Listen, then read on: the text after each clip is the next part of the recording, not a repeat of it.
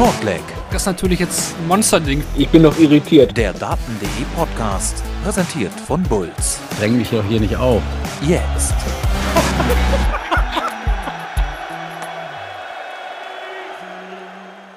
Ein herzliches Willkommen zu einer neuen Folge von Shortleg, dem Daten.de Podcast, presented by Bulls. Heute gibt es die Analyse der WM-Generalprobe der Players Championship Finals. Zudem ist das WM-Teilnehmerfeld komplett und die WM-Auslosung wurde gerade frisch vorgenommen. Da blicken wir auch am Ende der Sendung auf jeden Fall noch drauf. Marvin Pamon ist mein Name und ich begrüße euch zur letzten nicht komplett auf die WM bezogenen Ausgabe von Shortleg in diesem Jahr und ich habe mir heute ordentlich Verstärkung dazu geholt und zwar zum einen in Form von Moritz Kettner. Hi Moritz. Hallo in die Runde, freue mich mal wieder sehr. Und ebenfalls mit dabei Benny Scherp. Hi Benny. Guten Abend, moin moin. Ja, hallo an alle, die live hier bei Twitch mit dabei sind. Also gerne wie immer eure Anmerkungen, Kommentare, Meinungen in den Chat posten. Wir haben den im Blick und werden eure Beiträge mit einbringen. Für alle, die jetzt äh, hier das Ganze im Real Life als Podcast anhören, auch an euch natürlich ein Dankeschön fürs Einschalten. Shortleg ist weiterhin hörbar auf den verschiedenen Podcast-Plattformen wie Spotify, Google, Apple Podcasts oder auf den Daten der YouTube-Channel. Fragen, Bewertungen, Kritik gerne hier rein live oder auch an unsere Social Media Kanäle von daten.de. Unterstützt uns gerne, zum Beispiel äh, auf Patreon oder hier, wenn ihr uns ein Twitch-Abo da lässt oder bei Spotify zum Beispiel uns abonniert und bewertet. Das hilft uns sehr. Ja, der Fahrplan sieht wie folgt heute aus. Am Anfang der Folge haben wir die Analyse der Players Championship Finals für euch vorbereitet. Äh, dann gibt es einen Blick auf die letzten WM-Teilnehmer. Da wurden heute die letzten Plätze ausgespielt und natürlich dann auch noch ein paar Worte von uns zur Auslosung, die gerade eben durchgeführt worden ist für die PDC WM 2024. Wir werden heute jetzt nicht detailliert die Spiele alle durchgehen. Das machen wir natürlich dann in der großen WM-Vorschau-Folge von Shortleg noch. Und dann nehmen wir uns auch wirklich viel Zeit, aber heute dann zumindest mal die Deutschen und auch Österreicher, muss man ja sagen, gucken wir drauf, wen haben die so gezogen beim Draw von Phil Taylor und Dennis Priestley. Vorhin eben durchgeführt. Aber wir starten mit den Players Championship Finals. Die werden wir jetzt am Anfang der Folge besprechen. Und man muss ja sagen, muss ja schon fast sagen, er hat es wieder getan. Innerhalb von 49 Tagen hat sich Luke Humphreys jetzt seinen dritten Major Titel geholt. Johnny Clayton brauchte damals 151 Tage, das war der bisherige Rekord. Gefühlt habe ich in der letzten Sendung schon so angefangen, Moritz, aber ja, Luke Humphreys hat sich eben auch bei den Players Championship Finals einfach nicht aufhalten lassen.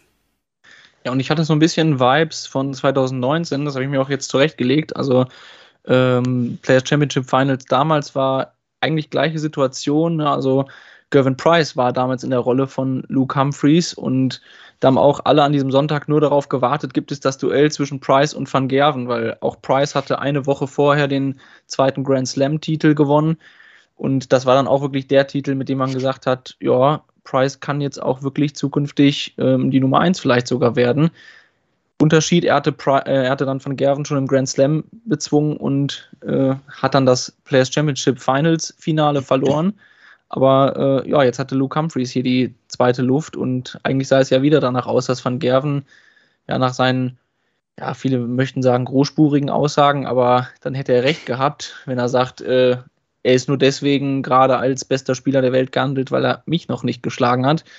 Aber das ist jetzt passiert und ähm, ja, also wir haben auch bei Espinel beim World Matchplay schon drüber gesprochen, aber vielleicht ist Humphreys jetzt wirklich der Dominator der Dartswelt aktuell. Benny, wie hast du Luke Humphreys erlebt an den drei Tagen? Es ging ja am Anfang auch mit einer kurzen Distanz los. Heißt ja eigentlich auch, von Anfang an muss er wach sein. Ja, definitiv. Und ähm, also ich musste auch Moritz ganz klar zustimmen. Also irgendwie haben alle dann natürlich am Ende auf dieses große Finale, natürlich trotz Gabriel Clemens, äh, zwischen Michael van Gerven und Luke Humphreys äh, darauf hingefiebert. Äh, es war so der Gradmesser, um vielleicht noch mal äh, in diesem großen Finale, was ja eigentlich das Finale von Michael van Gerven ist beim Players Championship Finals, ähm, um da auch nochmal zu zeigen, dass er jetzt wirklich auch einer der WM-Favoriten ist. Und ich glaube, nach diesem Turnier kann man äh, das nicht mehr bestreiten, dass Luke Humphreys vielleicht sogar der äh, Titelfavorit in diesem Jahr ist von der Form, weil jeder andere Name, muss ich, sieht man jetzt auch in diesem Turnierverlauf wieder, äh, hat in den letzten Monaten ordentlich gestrauchelt. Äh, bei Humphreys geht die Tendenz immer weiter nach oben. Äh, es ist irgendwie noch kein Ende in Sicht. Und auch das Finale war dann eigentlich wieder nur noch eine Machtdemonstration, gerade diese letzten Decks natürlich. Ähm, ich glaube, 9-5 lag er ja zurück gegen Van Gerven, hat das Ding am Ende trotzdem noch geholt. Und das spricht ja auch für ihn. Also, wir haben im Halbfinale gegen Clemens ja schon gesehen, um ohne, ohne was vorwegzunehmen, ähm, wie schwer es ist, einen Van Gerven zu breaken. Und Humphreys gewinnt dann mal eben, ich glaube, die letzten sechs Lecks. Das spricht schon für sich. Dann lass uns ruhig ins Finale gehen, äh, Moritz, äh, was ja einiges zu bieten hatte, muss man sagen. Ähm, wie war es bei dir? Wie war dein Gefühl? Also ich, bei mir bin ich ehrlich, ich hatte eigentlich das Gefühl nach dem 9-5 auch, dass das lässt sich Van Gerven nicht mehr nehmen, weil er brauchte nur noch zwei weitere Lecks und Humphreys dann dementsprechend äh, sechs weitere beim Stand von äh, 5 zu 9 aus Sicht von Humphreys. Ähm, eigentlich für mich äh, vor allen Dingen in der Form, in der Van Gerven sich eigentlich repräsentiert hat, ein Ding der Unmöglichkeit.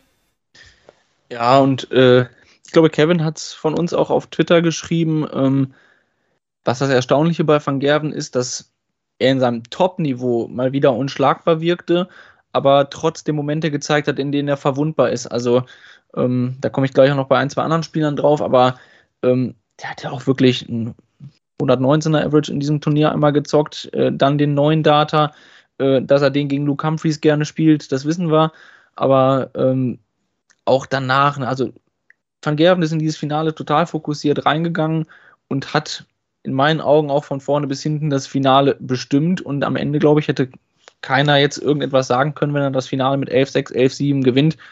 Dann wäre das einfach ein klares Ding gewesen und fertig. Aber er hat es eben nicht über die Ziellinie gebracht. Hinterher sagt natürlich äh, typischer Van Gerven-Manier, I can only blame myself und so weiter. Also ähm, sucht die Fehler zu Recht auch bei sich, aber Humphreys hat eben auch so gut gespielt, dass er in dem Moment da war. Also ich finde, man hat vieles von Van Gerven gesehen, was an seine stärksten Zeiten erinnert. Also über ein ganzes Wochenende so zu dominieren, das ist ihm jetzt wirklich lange nicht mehr gelungen. Und ähm, ja, aber hat es in diesem Fall nicht über die Ziellinie gebracht, obwohl die Chancen halt da waren. Also das ist noch das Fragezeichen, das, das bei ihm bleibt. Benny, wie sieht es bei dir aus im Finale? Findest du eher Van Gerven hat es eher so ein bisschen weggeworfen oder bist du da eher auf der Seite von Humphries, um zu sagen, der hat es nochmal richtig stark gedreht? Auf jeden Fall hat es Van Gerven weggeworfen. Also ähm, ich habe dann noch die Partie gegen Bunting im Kopf. Da hat der, äh, hat der Bunting, glaube ich, 9-5, 9-6, 9-6 was, glaube ich, geführt. Ähm, und da habe ich schon gedacht, okay, wenn er diese Partie noch gewinnt, dann gewinnt er auch das Turnier. Ähm, dann hat er eben auch über, lang, über die lange Distanz eben Clemens auch ja, eigentlich keine Chance gelassen. Ähm, und ja, dann dachte ich wirklich, okay, es wird wieder der alte Van Gerven. Er holt ja jetzt seinen, ist sein siebter Titel. Wäre sein siebter Titel gewesen beim Players Championship Finals? Ich glaube. Ach, ähm, ne? Genau. Und es ist die Generalprobe für Van Gerven. Der hatte richtig Hunger, noch vor der WM natürlich zu zeigen, äh, egal wie das Jahr läuft, wenn ich das Turnier gewinne, bin ich äh, wieder einer der Top-Favoriten und an mir kommt kein Weg vorbei. Ähm, und das war ihm jetzt nicht der Fall. Er hat diese Partie gegen, ähm, gegen Bunting gedreht und ähm, ja, genau in die andere Richtung ging es dann im Finale gegen Humphreys. Äh, das wird ihn, glaube ich, richtig nerven. Bis ins letzte Leck hat er auch ja gar keinen Dart auf Doppel, um die Führung auszubauen. Also er ist ja nie in diesem Moment gekommen, wo er auf äh, 10 zu 6, 10 zu 7, wie auch immer hätte stellen können. Ähm, hat das meinen Augen nach dem 9 zu 5 verpasst. Ich meine, danach spielt Humphreys noch dieses 142er Checkout und ähm, da hätte Van Gerven auch echt starke Lecks gebraucht um zu gewinnen, aber äh, es ist eigentlich schon die Erwartung auch von Van Gerven selbst, dass wenigstens ein 15-Data mal zwischendurch dabei ist, der ausreicht. Und die Frage ist auch, ob Humphreys die 142 rausnimmt, wenn Van Gerven schon auf dem Doppel steht. Also ähm, da hat er in meinen Augen dann verpasst, ob er zu locker gelassen hat, woran es dann lag äh, im Kopf, man weiß es nicht, aber hätte das Spiel nach dem 9 zu 5 dann entscheiden müssen. Und als Humphreys drin war, ähm, da hat er ihm dann auch echt ja, den Schneid abgekauft. Also wichtig war sicherlich nochmal der 14 Data von Humphreys um 6 zu 9 zur Pause nochmal noch mal ein bisschen in Schlagdistanz bleiben, aber dann, wie er schon gesagt hat, ne, 15 und 18 Darts reichen dann auf 8 zu 9 ranzukommen. Also da rechnet man bei Van Gerven ja jetzt nicht unbedingt mit, vor allem nicht in der Form, dass er da zwei Lecks äh, nicht mal einen 15 Data spielen kann. Also das Deswegen bin ich, ich mein, auch eher. Auf welchem Niveau ja. wir davon reden, ne? ist schon ja, spannend, klar. aber äh, Natürlich. was man erwartet, so, aber äh, auf dem Niveau, was er im Durchschnitt gespielt hat, äh, ist es das, ja. Deswegen bin ich auch eher bei Van Gerven als weggeworfen. Ja. Hm. Dann 142 zum 9 zu 9, habt ihr schon gesagt, dann 15 Leiter zum 10 zu 9, aber dann ist es ja trotzdem auch noch spannend. Ne? Van Gerven hat ja zieht nach neun Pfeilen auf 47 Rest. Und jeder rechnet natürlich mit dem Decider. Ne? Auch ganz klar. Aber dann, dann reichen acht, acht Darts nicht, um das Ding ins finale Leck zu bringen. Humphreys will es aber auch irgendwie nicht. Ne? Und landet dann am Ende auf dem Madhouse. Äh, das macht er dann direkt. Und was ja auch noch damit einhergeht, auch, Humphreys ist dadurch doch die Nummer drei der Welt geworden. Peter Wright noch abgefangen. Und gleichzeitig bedeutet das halt auch, dass wir das Finale Humphreys van Gerven bei der WM nicht sehen werden im Finale. Ja, schade eigentlich, ne? also, äh, ich bin gespannt natürlich. Ähm, ich, ich, ich, will vielleicht auch nochmal auf diesen Kommentar jetzt hier auf Twitch eingehen, weil das finde ich ganz interessant. Onkel Rolf schreibt nämlich, so langsam verpuffen auch diese, äh, diese Ansagen von Van Gerven so ein bisschen. Früher konnte er solche Aussagen wie Ich bin der Beste immer bringen, weil er dann auch Taten folgen lassen hat. Mittlerweile kommt er mir nur noch so als Floskel rüber, auch äh, als wenn er selbst gar nicht mehr so wirklich daran glaubt. Ähm, deswegen bin ich verdammt gespannt auf die Re Reaktion von Van Gerven. Also ähm, ich glaube, das wird ihn richtig nerven. Ähm, ich meine, Humphreys ist ja auch direkt im Interview nach dem Turnier nochmal auf seine Aussagen eingegangen, ähm, hat er zurückgestichelt. Und ähm, ich glaube, Van Gerven wird da doch äh, länger dran nagen, als, als es ihm lieb ist. Und ähm, ja, hochziehen kann, kann er sich trotz diesen, dieses grandiosen Turniers trotzdem nicht, oder? Das ist ja die Frage, Moritz, ne? Also, was, was macht Van Gerven jetzt damit? Wäre es für ihn vielleicht besser gewesen, da wäre er irgendwie früh raus gegen, gegen Bunting, meinetwegen im Pelli-Finale. Und dann wäre er da rausgegangen, okay, ich habe ein, zwei gute Spiele gemacht. Also, es ist schon was da. Und jetzt hat er eigentlich, eigentlich sehr, sehr gut gespielt. Das ganze Turnier gegen Van Buchade war okay, brauchte er nicht, vielleicht auch mehr, ne? Aber jetzt geht er mit so einem bitteren Erlebnis äh, zur WM. Was macht er jetzt daraus? Ja, ich sehe das gar nicht so extrem kritisch, weil ich glaube, Van Gerven hat sich trotzdem an diesem Wochenende den Beweis erbracht, dass er die Spiele entscheidet. Also es ist immer noch, mhm. also wenn wir jetzt natürlich selber sagen, äh, er hat es gegen Humphreys weggeworfen und auf der anderen Seite sagen wir, Humphreys ist eindeutig der beste Spieler der Welt.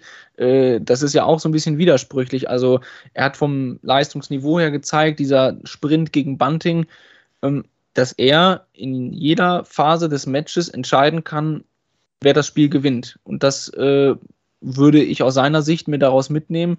Ähm, aber es bleibt halt für mich die große Frage nach diesen äh, ja, verletzlichen Momenten, hört sich so auf so eine Gefühlsschiene an, aber äh, auch die Tatsache, dass ein Bunting im Viertelfinale, kommen wir vielleicht noch drauf, überhaupt auf 9 zu 6 davonziehen konnte. Ne? Also äh, dieses Thema explosiv zu 12, 13, 14 Datern in Serie, aber wenn dann halt mal die Lücke da ist und ich bleibe als Gegner dran, halt auch mal meinen Anwurf mit 18 Darts, ähm, dann sind die Chancen da und dann bringt dir auch der 107er Schnitt nichts. Und ähm, das muss Van Gerven abstellen. Und dann, das sind zwei, drei Punkte noch mal im Schnitt drauf und das macht dann aber auch schon wieder einen Weltmeister. Kommt ja auch als Kommentar, die Finalierlage war das Beste für ihn, da er noch fokussierter zurückkommen wird. Die gleiche Situation hat er schon mal gehabt und ist dann Weltmeister geworden. Ähm, was wir auch noch erwähnen müssen, der neuen Data natürlich, äh, den dürfen wir nicht unterschlagen. Das ist ähm, hm. nämlich der zehnte von Michael van Gerven im TV und damit äh, ist jetzt nur noch ein hinter Phil Taylor. Der hat ja ein mehr. Ich denke, wir sind uns einig, dass er das noch irgendwie knacken wird in den nächsten Jahren. Vor allem bei den Player Champion Finals. Über welchen Weg, sehen wir mal. das, das dritte Mal jetzt, ne? 2019, 22 und 23, dritter neuen Data von Van Gerven bei diesem Turnier. Also siebenmal gewonnen. Also das ist eigentlich sein Event. Ne? Jetzt wäre es achte Mal gewesen. Vor der WM scheint er also immer in Topform zu sein, was mir aber trotzdem ein bisschen Sorgen bereitet. Also letzte Woche hatte ich mit Kevin ja auch gesagt, dass Van Gerven mir schon jetzt ähm, ein bisschen Sorgen bereitet hat. Das hat er jetzt doch, doch dann widerlegt. Ne? Also da muss ich sagen, okay, hat, hat Van Gerven doch gezeigt, dass er in Form ist. Aber diese Doppelschwächen die dann teilweise ja wirklich ähm, für ein paar Minuten dann da sind, die machen mir dann schon ein bisschen Angst aus seiner Sicht, weil das kennt man jetzt ja nicht schon von früher. Also klar hat er auch mal schwächere Spiele, aber jetzt zum Beispiel dieses, dieses vorletzte oder das letzte Leck in dem Fall, also man hat ja sowas mal liegen gelassen. Also in den Insider bringt das eigentlich immer. Also ich, acht, äh, acht Darts. Rob Cross WM-Halbfinale, ne? Also ich glaube, äh, er ist vom äh, ich erkläre es mir manchmal auch damit, äh, wenn er rhythmischer wirft. Also äh, in dem Moment fällt mal eher auch eine 180 im Decider, weil erster Dart steckt drin und er folgt dem Dart mit seinem zweiten und dritten. Aber wenn ihm das auf Doppel nicht gelingt, dass der erste Dart nicht kommt, äh, wenn du versuchst, in einem Rhythmus zu werfen und darauf verlässt er sich ja am Ende des Spiels noch viel mehr als vorher, dann kommst du auch in diese Situation, wo du den ersten Dart korrigieren musst. Und das, ähm, je mehr du auf den Rhythmus gehst, kannst du das nicht mehr korrigieren. Also äh, das bringt ihm teilweise die 140er und 180er oder auch den guten Switch auf die 19. Aber dann muss der Matchstart im ersten sitzen und ähm, das kann dann manchmal auch schwierig werden.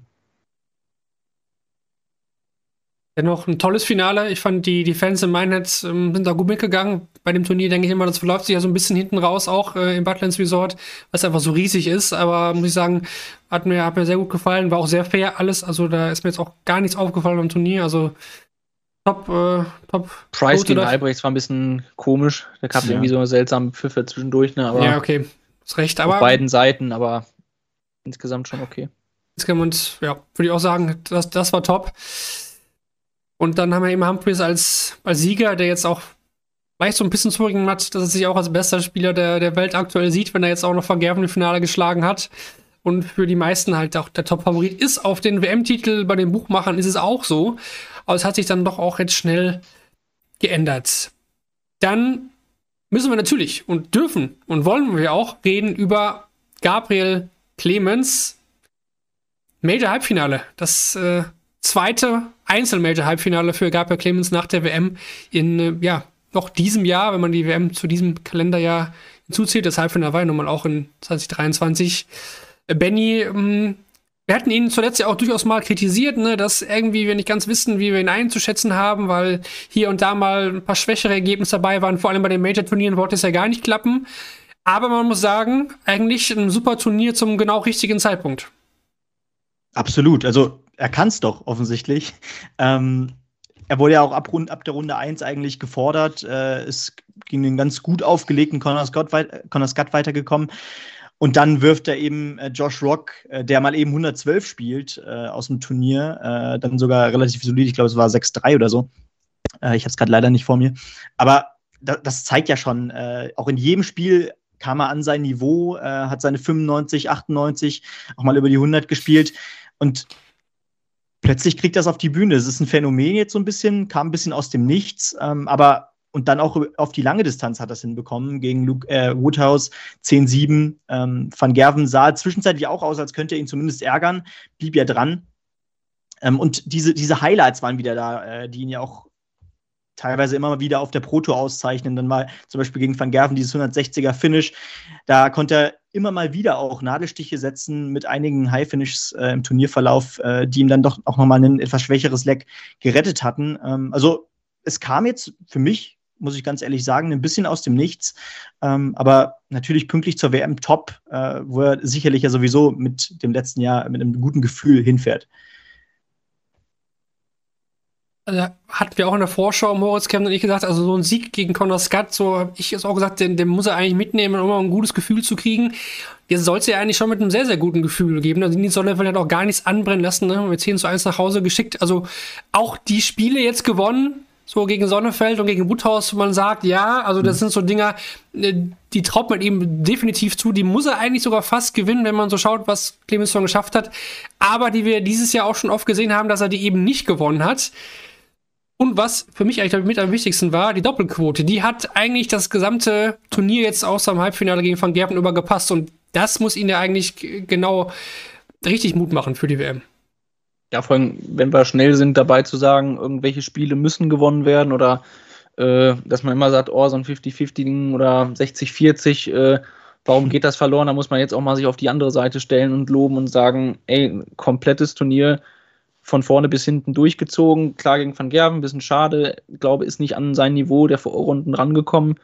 Ähm, also auch äh, ja, da zwei, drei Momente leider bei eigenem Anwurf, wo dann mit drei Frischen in der Hand äh, die Chance daneben geht. Aber wenn du dauerhaft unter dem Druck von Van Gerven bist, wird der Fehler auch einmal passieren. Also ähm, ja, gerade gegen Woodhouse 2-12, da hat er zum Abschluss also auch unter Druck die Momente mitgenommen. Das äh, passt in meinen Augen sehr gut. Und ich ziehe das jetzt so ein bisschen durch die Folge. Es gibt die nächste Parallele zu 2019. Äh, auch damals, äh, das glaube war die beste Leistung, die Clemens äh, seinerzeit mal in einem TV-Turnier hatte, hat auch im Achtelfinale gestanden. Also äh, Minehead ist auch ein gutes Pflaster für deutsche Spieler mittlerweile. Mhm. Ja, vor allem, was ja auch ganz wichtig ist, äh, Marvin, du hast es eben schon angesprochen, die Partie gegen Nils Sonneveld, ähm, der, der 82 spielt und den Gabriel Clemens mal eben 10-1 abfertigt. Ähm, ich erinnere mich da an Partien äh, oder an Zeiten, da hat sich Clemens auf der großen Bühne dann auch gerne ähm, von so einem äh, Gegner ein bisschen auf dieses Niveau runterbringen lassen. Und er konnte genau oder hat, hat sich dadurch einfach ein bisschen rausgenommen auch und konnte dann nicht seine Top-Performance bringen. Und ähm, ja, mit ihm hat er hier wirklich kurzen Prozess gemacht. Also auch, auch das ist ein gutes Zeichen, dass er äh, gerade wieder ganz gut auch in seinen Fokus kommt auf der Bühne und ähm, ja, sich da auch nicht fertig machen lässt von einem sonderlich hohen oder von einem äh, besonders niedrigen Average, der einen ja doch ganz gerne mal aus der Fassung bringen kann. Ne? Ja, die Nebenbühne und, und Minehead, das, das scheint echt zu passen. Da hat er früher oft, wurde er nicht immer oft angesetzt und das, das klappt einfach in der Red Spa mit ihm sehr, sehr gut. Halt das spielst du so gegen Leute wie William O'Connor einfach. So, das ist so ein, so ein, so ein typisches Duell ja. in der Red Spa. das stimmt. Ah, die Red Spa, ich, ich lieb, man muss sie lieben. Ich, ich finde sie geil ähm, haben wir zum Halbfinale. Ich glaube, dass das, die Lücke ging direkt auf, ne? Van Gerven direkt mit dem 11 Dart Break und da ist er die ganze Zeit hinterher gerannt, ist dran geblieben, was ich auch echt bemerkenswert fand, weil ja. der Druck eben dann echt schon früh auf den Schultern von Gaga war. Fünf Darts und 6 zu 7 verpasst und das war eigentlich schon auch die, ja, die Vorentscheidung. Dann hat nochmal ein Leck geholt. Hätte noch einen mehr holen können im letzten Leck, auch nochmal Darts verpasst, aber ja, die Niederlage, die geht in Ordnung. Ich hatte schon ein bisschen Hoffnung, dass Van Gerven da vielleicht ein bisschen ja, ich sag mal nicht auf die leichte Schulter nimmt, also glaube ich, dass er schon Gaga auch respektiert und ernst nimmt, aber weil Hildesheim hat ja auch gezeigt, dass Gaga an Van Gerven dran ist, dass er ihn noch bezwingen kann. Aber gut, Van Gerven und dieses Wochenende sicherlich ähm, ja, der zweitbeste Spieler, muss man fast dann sagen. Und äh, für Gaga ein Halbfinale beim Major-Turnier. Das, wie gesagt, erst zum zweiten Mal. Der World Cup klammern da mal aus. Ähm, toller Erfolg und äh, gibt hoffentlich dann Schwung auch mit zur WM. Über den Gegner oder die möglichen Gegner reden wir dann am Ende der Folge. Ja, dann haben wir noch einen vierten Halbfinalisten, den wir natürlich auch noch würdigen müssen. Und ja, auch ein Überraschungsmann. Ryan Joyce, Relentless. Ähm, ja, hat sich irgendwie heimlich fast ins Halbfinale vorgespielt. Mhm. Benny ähm, war da dann chancenlos gegen Luke Humphreys. Aber ja, Joyce wahrscheinlich auch so ein Spieler, der unter dem Radar fliegt.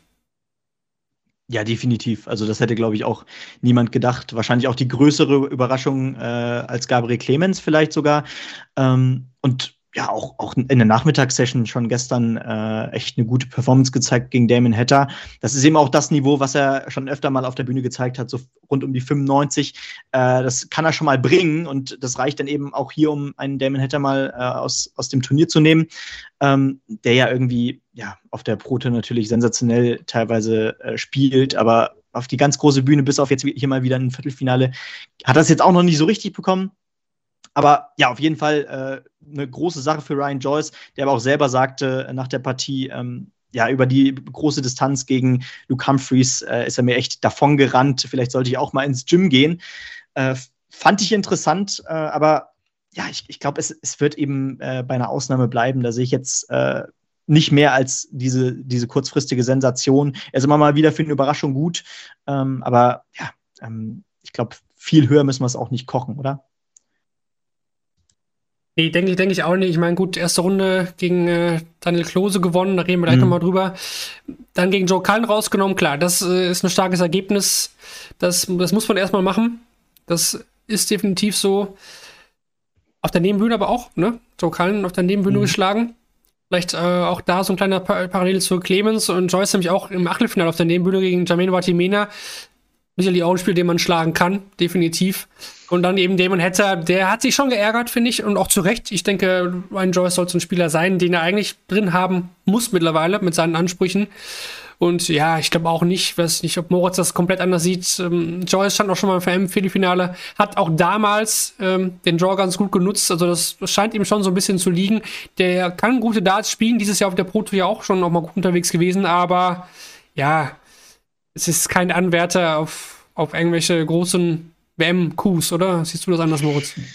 Ich glaube, es ist ein Spieler, der zeigt, wie man mit äh, einer durchschnittlichen Leistung, ähm, die aber auch besonders beinhaltet, nicht nach unten abzufallen, äh, Erfolg haben kann. Also mhm. der macht sich wenig Druck auf Doppel. Wenn sie kommen, dann kommen sie, wenn nicht, dann nicht. Und wenn halt der Gegner nicht da ist, dann nutzt er den Moment. Und äh, trotzdem sehen wir auch von Ryan Joyce mittlerweile auch häufiger mal ein Spiel, das über die 100 hinausgeht, aber das wird keiner sein, der das am laufenden Band macht. Aber ähm, es reicht, wie gesagt, aus, wenn, das nicht da ist. Hat auch, finde ich, eine ordentliche Nervenstärke, ähm, was ihm für seine spielerischen Möglichkeiten ähm, dann auch ja, immer wieder einen Platz bei solchen Turnieren einbringt. Dann reden wir noch kurz über die weiteren Philly-Finalisten. Steven Bunting, Benny, da hatten wir auch zuletzt mal gesagt, ja, der, der spielt wieder echt gut, der, der zeigt gute Leistungen, die Averages sind wirklich teilweise hoch, aber kommt da nicht jetzt vielleicht auch zu wenig im Endeffekt bei rum? Jetzt geht er gegen Van Gerven 9 zu 10 raus, wir hatten den Endspurt von Van Gerven schon angesprochen, der gewinnt die letzten vier Lecks in 13, 12, 11 und 12 Da ist natürlich unglaublich. Oder muss sich da Bunting gar keinen Vorwurf machen? Wie ordnest du jetzt das mal von The Bullet ein? Ich glaube, er muss sich keinen großen Vorwurf, also gut in der Partie gegen Van Gerven kann er sich natürlich einen Vorwurf machen, dass er diese, diesen, äh, ja, groß, diesen relativ äh, großen Abstand nicht noch nach Hause bringen konnte. Aber im Turnierverlauf, er hat die Spiele gewonnen, die er gewinnen musste. Äh, das, das reicht dann eben leider nicht mehr als zum Viertelfinale. Aber ähm, ja, jetzt, jetzt muss eben das nächste Ziel sein, nicht nur äh, Spiele auf der Bühne zu gewinnen und daraus endlich mal Profit zu schlagen, sondern auch die großen Namen zu besiegen, weil ähm, das Spiel hat er jetzt schon mehrfach präsentiert, äh, dass er gerade absolut gut in Form ist, aber äh, dann auch mal nicht nur äh, einen Spieler wie Michael van Gerven ärgern, sondern auch über, es über die Ziellinie schaffen. Ähm, dazu reicht es jetzt leider hier wieder nicht. Es reicht für einen deutlichen Sieg über Van Feen, es reicht für einen, einen relativ am Ende doch knappen Erfolg gegen äh, Kim Halbrechts. Ähm, aber ich bin gespannt, wie er dann tatsächlich auftritt, wenn es bei der WM dann vielleicht echt mal gegen den Top-Namen geht. Ähm, aber spielerisch mache ich mir bei ihm eigentlich mit diesem Viertelfinale wieder keine Gedanken. Aber absolut zu Recht, in den letzten drei Monaten hätte er mit seiner Form deutlich mehr rausholen können. Ich habe auch so ein bisschen den Eindruck, also ist jetzt vielleicht vom Wording her böse, aber so ein Chisnell Light, also mhm. äh, der nicht ins Finale kommt, sondern häufig mal Viertelfinale, Halbfinale wo man eigentlich denkt, oh, bei der WM auch, äh, ich glaube, das ist ja vor zwei, drei Jahren ziemlich aus dem Nichts sogar ins Halbfinale gekommen, wo man vor der WM gesagt hat, oh, was ist mit Bunting? Und dann kommen immer solche Sprüche mit Bunting Phase 3 und äh, neuer Bunting und hier mal wieder was. Also äh, der trifft ja auch manchmal solche Aussagen, dürfen wir auch nicht vergessen, ist auch ein Weltmeister. Aber ähm, wo ein, so ein Spieler, wo man jetzt nach zehn Jahren auch drauf blickt und auch nach den erst recht nach den Leistungen der letzten Wochen so ein bisschen underachieved. Ne? Also, dass man vielleicht auch erwartet hätte, irgendwann im Laufe der Zeit hätte jetzt auch mal ein Major-Finale und äh, vielleicht danach auch einen Titel rumspringen müssen. Ja, aber andererseits, klar, underachieved. Ähm, aber diese, es ist ja auch irgendwie eine neue Konstanz, die jetzt äh, dazugekommen ist. Ne? Also äh, jetzt jahrelang musste er gefühlt bangen um Grand Prix und Matchplay. Und ähm, jetzt geht es eben regelmäßig in die Viertelfinals. Ähm, vielleicht baute da auf, auf langfristige Zeit dann doch äh, was Positives drauf. Ähm, aber genau, das muss er eben erstmal zeigen. Ne? Dann haben wir noch Luke Woodhouse in seinem ersten Major-Viertelfinale. Titus hin gegen Gabriel Clemens verloren, 91. gespielt, gerade der verdiente Sieger. Ich denke, da müssen wir nicht mehr zu sagen. Zu James Wade können wir, denke ich, doch noch ein, zwei Wörtchen verlieren, denn ja, der hat jetzt äh, zum ersten Mal seit 2013 es geschafft, ähm, dreimal hintereinander bei Major-Turnieren ins Viertelfinale einzuziehen. Also zeigt auch nochmal die Konstanz, äh, Moritz hier an James Wade hier an den Tag gelegt hat. Auch bei diesem Turnier wird er das äh, abgegriffen, was er abgreifen musste. Und aber eigentlich auch hier wieder das Spiel, wo Humphreys ja schon auch wieder ein bisschen angeboten hatte. Ne? Also auch im Spielverlauf mhm. noch mal ein bisschen reingeht. Also Wade hätte da durchaus wieder, und das war beim Grand Slam ja auch eigentlich schon so, er hätte da vielleicht das Ding deutlich enger oder sogar vielleicht auch gewinnen können. Also, aber was drin? Äh, ich fand es jetzt schon wieder ein bisschen böse, ne? Wade, äh, wir schreiben zwischendurch auch gerne drüber, dass der einfach James Wade Dinge tut und man sich fragt, wie, wie macht er das wieder? Äh, aber in dem Fall, ich glaube 7-7 und hatte den Anwurf auf seiner Seite. 120er äh, Checkout, was äh, er vorher schon mal einmal gecheckt hatte, äh, wäre dann beinahe nochmal reingegangen. Also ähm, ja, äh, auch da ein James Wade, der in absoluter Topform ist, äh, muss das gewinnen, ist jetzt auch schon wieder die Frage, aber ähm, dass er überhaupt da ist, spricht für seine Ausdauer und also in Bezug auf seine Karriere. Und eigentlich fragt man sich dann auch, äh, Mensch, kitzelst ihn, aber äh, warum geht es jetzt nicht dann auch über die Ziellinie? was ja eigentlich auch mal seine Stärke war. Äh, ja, weiß ich jetzt trotzdem auch nicht, wie ich James Wade für die WM einschätzen soll. Ob das jetzt so ein nicht mehr nur ein Dark Horse ist, was äh, wieder in Richtung Viertelfinale, Halbfinale gehen kann, oder ähm, ob er dann doch wieder relativ früh von jemandem gefunden wird und der halt so ein Top-Niveau spielt, dass Wade mit seinen Momenten nicht ausreichend da ist. Er hat, also er hat das Wade-Gefühl schon zurück, ne? Das muss man schon sagen. Ähm, aber ob das jetzt der Wade in Topform ist, da würde ich auch ein dickes Fragezeichen hintermachen. Äh, ich meine, klar, erste Runde gegen Willie O'Connor, ich glaube, äh, den höchsten Average seines, seine, seiner Session gespielt mit 101 oder so, äh, lockerer Sieg 6-2. Auch Lennon und Dimi, Dimi Vandenberg deutlich geschlagen, aber auch da ohne zu da dann ohne zu glänzen. Ich glaube, solide 90 gespielt. Ja, und dann ist er eben äh, gegen gegen äh, eben besagten äh, Luke Humphreys rausgegangen. Äh, also es war ein solides Turnier von ihm. Er hat mit seinem äh, typischen Weight-Game äh, ja, möglichst viel rausgeholt. Äh, aber ja, zum, zum Top-Niveau von ihm, da reicht es immer noch, also zumindest in diesem Turnierverlauf bisher nicht. und da muss er sich, glaube ich, auch bei der WM noch ein Stück steigern er gewinnt zumindest diese Spiele jetzt wieder, ne? Das hat er jetzt genau, zuletzt dann genau. wieder gemacht und davor eben nicht. Und das ist eigentlich der Unterschied jetzt zu dem Raid von vor ein paar Monaten. Ich meine, er hat fünf da zum 8 zu 7 hier verpasst gegen Humphreys.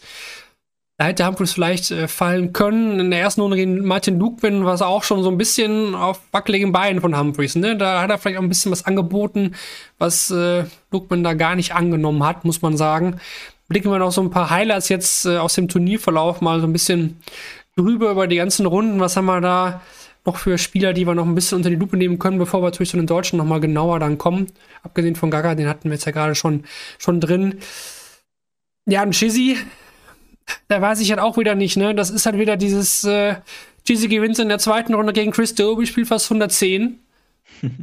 und dann haben wir Chizzy im Achtelfinale, spielt er 91 und geht gegen Logutas raus. Das, äh, das Wo ist Kevin, wenn wir ihn brauchen? Typischer Kevin-Call. Oh, Cheesy hat wieder 110 gespielt. Oh, Cheesy ist raus.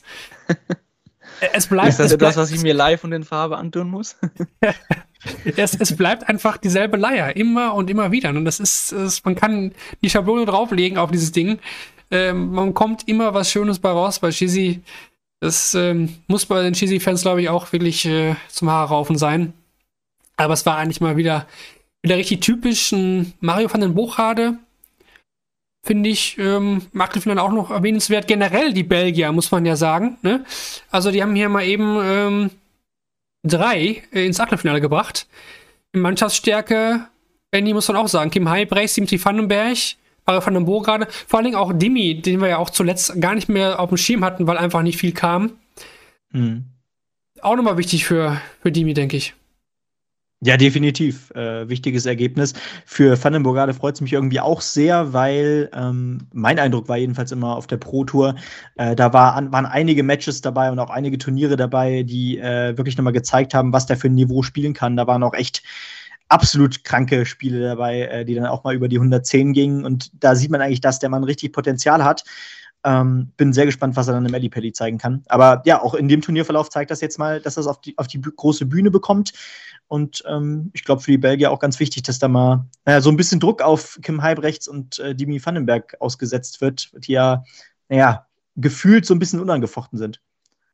Äh, Vandenbuchal ist ja wahrscheinlich auch noch äh, Tourcard-technisch extrem relevant gewesen. Mhm. Also äh, Florian Hempel wird sich wahrscheinlich nicht gefreut haben, auf den kommen wir noch, aber ähm, wo ich mich ehrlicherweise, also ich muss es gerade auch nochmal nachgucken, habe mich sehr gewundert, dass, äh, wie du schon sagst, trotz der teilweise ansprechenden Leistungen äh, mhm. das überhaupt in Gefahr war. Hätte ich äh, so gar nicht mit gerechnet. Aber klar, wenn UK Open Players Championship Finals, wenn du da vorher nichts groß reißt, WM nicht passt, dann fehlt dir halt dieses bisschen Preisgeld, um die Top 64 zu er erhalten. Und äh, ich glaube, gerade dann im dritten Jahr könnte auch noch mehr gehen bei ihm. Weil er wieder damals durch die Q-School geflogen ist, ne? Also super ja, konstant war ja, das ja damals, total. der war total unangefochten. Und dann kam da eigentlich relativ verhältnismäßig wenig. Ähm, aber er scheint auf einem guten Weg zu sein. Wird es ein WM-Debüt geben bei der PDC. Mario van den Bochade, ja. Runde 2 fand ich generell, also die Samstagnachmittagssession, da hat es schon ordentlich geknallt. Ne? Schaut man hier so die Averages an. Also wir hatten ja Clemens gegen Rock schon genannt. Äh, Rock verlebt mit 112 gegen 100, ja, fast 2 von Clemens. Dann ähm, gerade schon dann Chizzy spielt 109,88 gegen Fizz Doby 103,43. Dann hatten wir um es auch nochmal hervorzuheben, Michael van Gervens Rekord Average bei den Players Championship Finals von 118,52 gegen Ross Smith, der auch 104 spielt. Luke Humphries 107 beim Whitewash gegen Radek Schaganski, Jermaine Vatimena gegen Richard Feenster 103. Also das war schon eine Session, die hat äh, ordentlich Spaß gemacht am Samstag Nachmittag. Und ähm, ja, was haben wir noch in der ersten Runde, bevor wir dann zu den Deutschen kommen? Äh, was habe ich mir hier noch notiert? Ähm, Weight über 100 habe ich mir notiert als äh, außer außergewöhnlich. Mhm. äh, ja, und äh, noch so ein paar Schlaglichter. Bei Simon Whitlock ist kein Zauber mehr vorhanden. Könnte man äh, nochmal drüber reden. Und auch, mhm. dass Barney irgendwie keine Ergebnisse ans Board bekommt zuletzt. Moritz, ja, vielleicht Whitlock. du hast, oder, oder Benny, wenn du möchtest, du dazu und dann kann Moritz noch was zu Michael Smith sagen. Ich habe tatsächlich die Whitlock-Partie gesehen und es war ja doch, doch schmerzhaft, äh, wie er da von vorne her, äh, von vorne äh, direkt äh, Luke Humphrey, äh, Luke Humphrey, sag ich schon, Luke Woodhouse äh, hinterherrennen musste. Äh, das ist nicht der alte Simon Whitlock. Der kam in keiner Zeit in diesem Match in sein Scoring. Ähm, am Ende waren es, glaube ich, auch 86, 87 Punkte, die er nur gespielt hat. Ähm, und ja, plötzlich sind es eben nur noch Erstrunden aus, selbst äh, bei, bei den Players Championship Finals. Und das wird nächstes Jahr ein ganz hartes Jahr, ähm, das, was er dann noch verteidigen muss. Und ähm, ich bin sehr gespannt, ob er bei der WM da irgendwas, ob er überhaupt einen Sieg holen kann. Äh, wenn nicht, dann wird das, wie gesagt, das wird brutal nächstes Jahr, ne? Definitiv. Ich frage mich da auch immer noch, wie viel Lust hat er dann, ne? Macht bei einigen das Spaß, dass er bei solchen Turnieren mhm einmal spielt und dann wieder nach Hause fahren muss. Kann ich mir nicht vorstellen. Viel Spaß hat aktuell Michael Smith wahrscheinlich auch nicht, Moritz. Ähm, wir hatten das letzte Woche natürlich auch hier wieder, weil wir das jetzt ja aktuell öfter gehabt haben, weil die großen Turniere ja Schlag auf Schlag kamen. Da hatte ich eigentlich noch ein besseres Gefühl bei Michael Smith als bei Michael van Gerven, wenn ich ehrlich bin. Das muss ich total zurücknehmen. Ähm, der scheitert hier deutlich an Richard Feenstra. Klar, als Feenstra ein Spieler, der ist okay bis gut. Ne? Aber gerade jetzt bei der WM-Generalprobe habe ich eigentlich doch vermutet, dass Michael Smith ja nochmal ein Zeichen setzen möchte und auch kann. Aber dem war nicht so. War für mich auch das einzige ganz dicke Ausrufezeichen der ersten Runde. Also ähm, habe mir einige Spiele markiert, wo ich dann sage, ja, okay, dass D'Souza gegen Dutz verliert, D'Souza ist nicht wirklich in Form. Ratheis gegen Koivnoven, ja. Äh, Gilding gegen Lennon. Von Gilding haben wir jetzt auch die letzten Male zumindest leistungstechnisch nicht viel gesehen, auch wenn er äh, auf wundersame Weise äh, Ergebnisse einholt. Ähm, aber bei Smith gegen Wenzler war es dann anders. Hatte dazu auf Twitter ein, oder X äh, einen Kommentar von Wayne Mardell gesehen, äh, wo es darum ging, oder ihn hat halt ein Zuschauer gefragt, äh, ob er glaubt, dass es daran liegt, dass er die Darts gewechselt hat. Wayne Mardell hat gesagt, ich glaube das. Michael Smith glaubt es nicht. Und äh, dass er dann aber auch davon ausgeht, dass Michael Smith am besten weiß, was in seinem Kopf vorgeht und was für ihn das Beste ist. Sei jetzt mal dahingestellt, aber äh, es ist auf jeden Fall, also, ja, weiß nicht, selten so das Gefühl gehabt, dass ein Weltmeister, der in die nächste WM geht, äh, mit so vielen Fragezeichen behaftet ist, wo man echt nicht weiß, was passiert. Das hat man sonst eher bei Peter Wright und äh, das ist so ein Stichwort mit äh, Darts-Wechselei dann auch. Also wird vielleicht auch spannend sein, mit welchen Darts äh, Michael Smith in die WM geht. Dass das der Spieler ist, auf den wir an der Stelle achten, ist, äh, glaube ich, in den Vorjahren auch nicht unbedingt zu erwarten gewesen. Ähm, klar ist auch ein Best-of-11-Match äh, gewesen, aber äh, gewisse ja, Aussagekraft hat das schon. 85, ne? Gewisse Aussagekraft schon, ja. Das ist, ist fast gar nichts, muss man für seine Verhältnisse ja sagen, Benny. Und die Frage ist jetzt ja wirklich, ist er wieder in diesem Strudel im Kopf drin, diese, diese Gespenster, die damals immer von ihm herumgeflogen sind, nach dem, nach dem Major-Titel gerungen haben. Das hat er abgelegt. Er ist dann noch Weltmeister geworden. Also eigentlich gab es jetzt gar keine Gründe, dass irgendwie sowas auftritt. Aber er war davor anfällig. Das, das haben wir besprochen. Wir dachten, er hat es abgelegt. Aber im Moment scheint es doch wirklich, ja, wieder. Ist es für dich, ist es für dich ein Kopfproblem oder wirklich hat das so viel mit den mit den Darts zu tun, mit dem Wechsel auf die neuen Ausrüster auf Shot. Hm. Ja, es scheint damit zusammenzuhängen. Also ich, ich war ja selbst verwirrt, äh, wie wenig Rückenwand, Rückenwind man aus äh, einer Weltmeisterschaft, die man gewinnt, ziehen kann, äh, wie, wie, schon richtig gesagt wurde. Also Peter Wright fiel mir da auch als erstes ein, aber sonst wenige Namen, die so wenig Rückenwind mit in das äh, erste Jahr nach, nach der ersten Weltmeisterschaft nehmen konnten. Und ähm, ja, grundsätzlich äh, auch in der Partie gegen, gegen äh, Richard Wenstra teilweise, also mehrere Lecks, wo er bei über 240 Punkten noch stand, während Wenstra ausgemacht hat. Das ist nicht der alte Michael Smith, den wir kennen. Und wenn wir dann gleich noch auf die Auslosung gucken, äh, da werden wir auch sehen, die Auslosung für Runde 2 sieht jetzt auch nicht so einfach für ihn aus. Ähm, da wird er von Runde 2 an sofort getestet und ähm, das kann ganz schmerzhaft enden. Ich sehe jetzt gerade relativ wenig, was jedenfalls für ein relativ gutes Turnier bei der WM sprechen würde, bis auf, dass er Titelverteidiger ist. Hier kommt noch äh, aus dem Chat, vielleicht hat er halt einfach mal keinen Bock dieses Jahr, so eine Form von satt. Einfach, ähm, finde ich, finde ich nicht, weil ich finde, dann verhält man sich anders. Also ich finde, er hadert ja sehr viel, der ist unzufrieden, wenn er keine Lust hätte, mhm. wenn er das nicht so tangieren würde, glaube ich, dann hatten wir auch mal Michael Smith, der das anders hinnimmt, der dann viel weglächelt. Ich finde, das ist gerade nicht der Fall. Er ist, ist gerade schon gewillt, dass er das äh, wieder in die Bahn bekommt, aber irgendwie, ja. ja. Wenn man, ich finde, die, die da stecken nicht schlecht, ja. aus meiner Sicht. Ich bleib dabei. Ich finde, die stecken eigentlich nicht schlecht, aber mhm. man hat oft eine 5, eine 1, dann hast du eine 180, dann kommt eine 45. Und denke, hä? Wie kann das eigentlich sein, dass dieser Mann eine 45 wirft?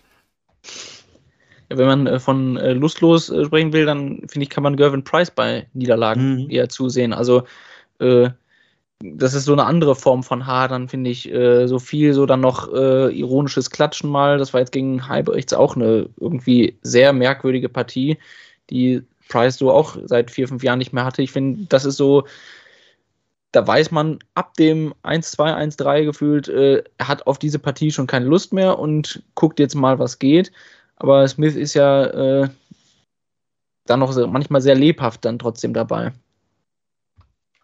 Ja, Price auch die äh, eine der Enttäuschungen, auch 85 gegen, gegen Halbrechts, der ja gar nicht mal überragend spielt. 92 gewinnt hier 6 zu 1 gegen den Iceman.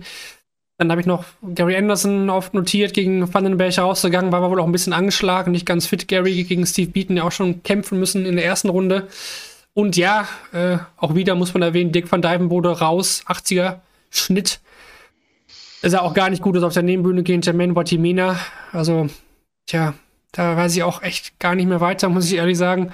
Johnny Clayton gewinnt immerhin gegen Stephen Burton. Aber auch nicht wirklich mehr. Gegen Sonnefeld dann raus. Auch das bleiben die Sorgenkinder. Das hat sich nichts geändert bei diesem Turnier. Was erstaunlich fand, so im Vergleich zu letztem Jahr, da hatten wir echt einige Überraschungen mehr, so in der ersten Runde, so Hatter, Price, Espinel, also äh, hätte ich auch bei dem kurzen Format, äh, das, das lädt ja auch gern dazu ein, dass in den ersten beiden Runden welche rausgehen deswegen kann ich das Turnier auch kaum einordnen, weil das ist gar nicht so passiert dieses Jahr. Ich fand, es gab nicht so die großen Erstrundenüberraschungen.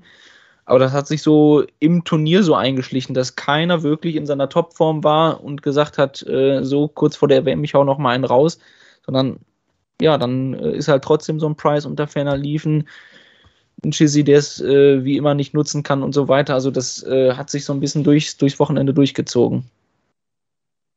Ja, aber es ist ja generell interessant, dass wir jetzt kurz vor der WM äh, miteinander sprechen und äh, etliche Top-Favoriten äh, in, dieser in, in dieser aktuellen Form keine Top-Favoriten sind. Also wir haben Michael van Gerven, den man vor jeder WM nennt. Wir haben Luke Humphreys, der die letzten äh, drei von vier Majors gewonnen hat.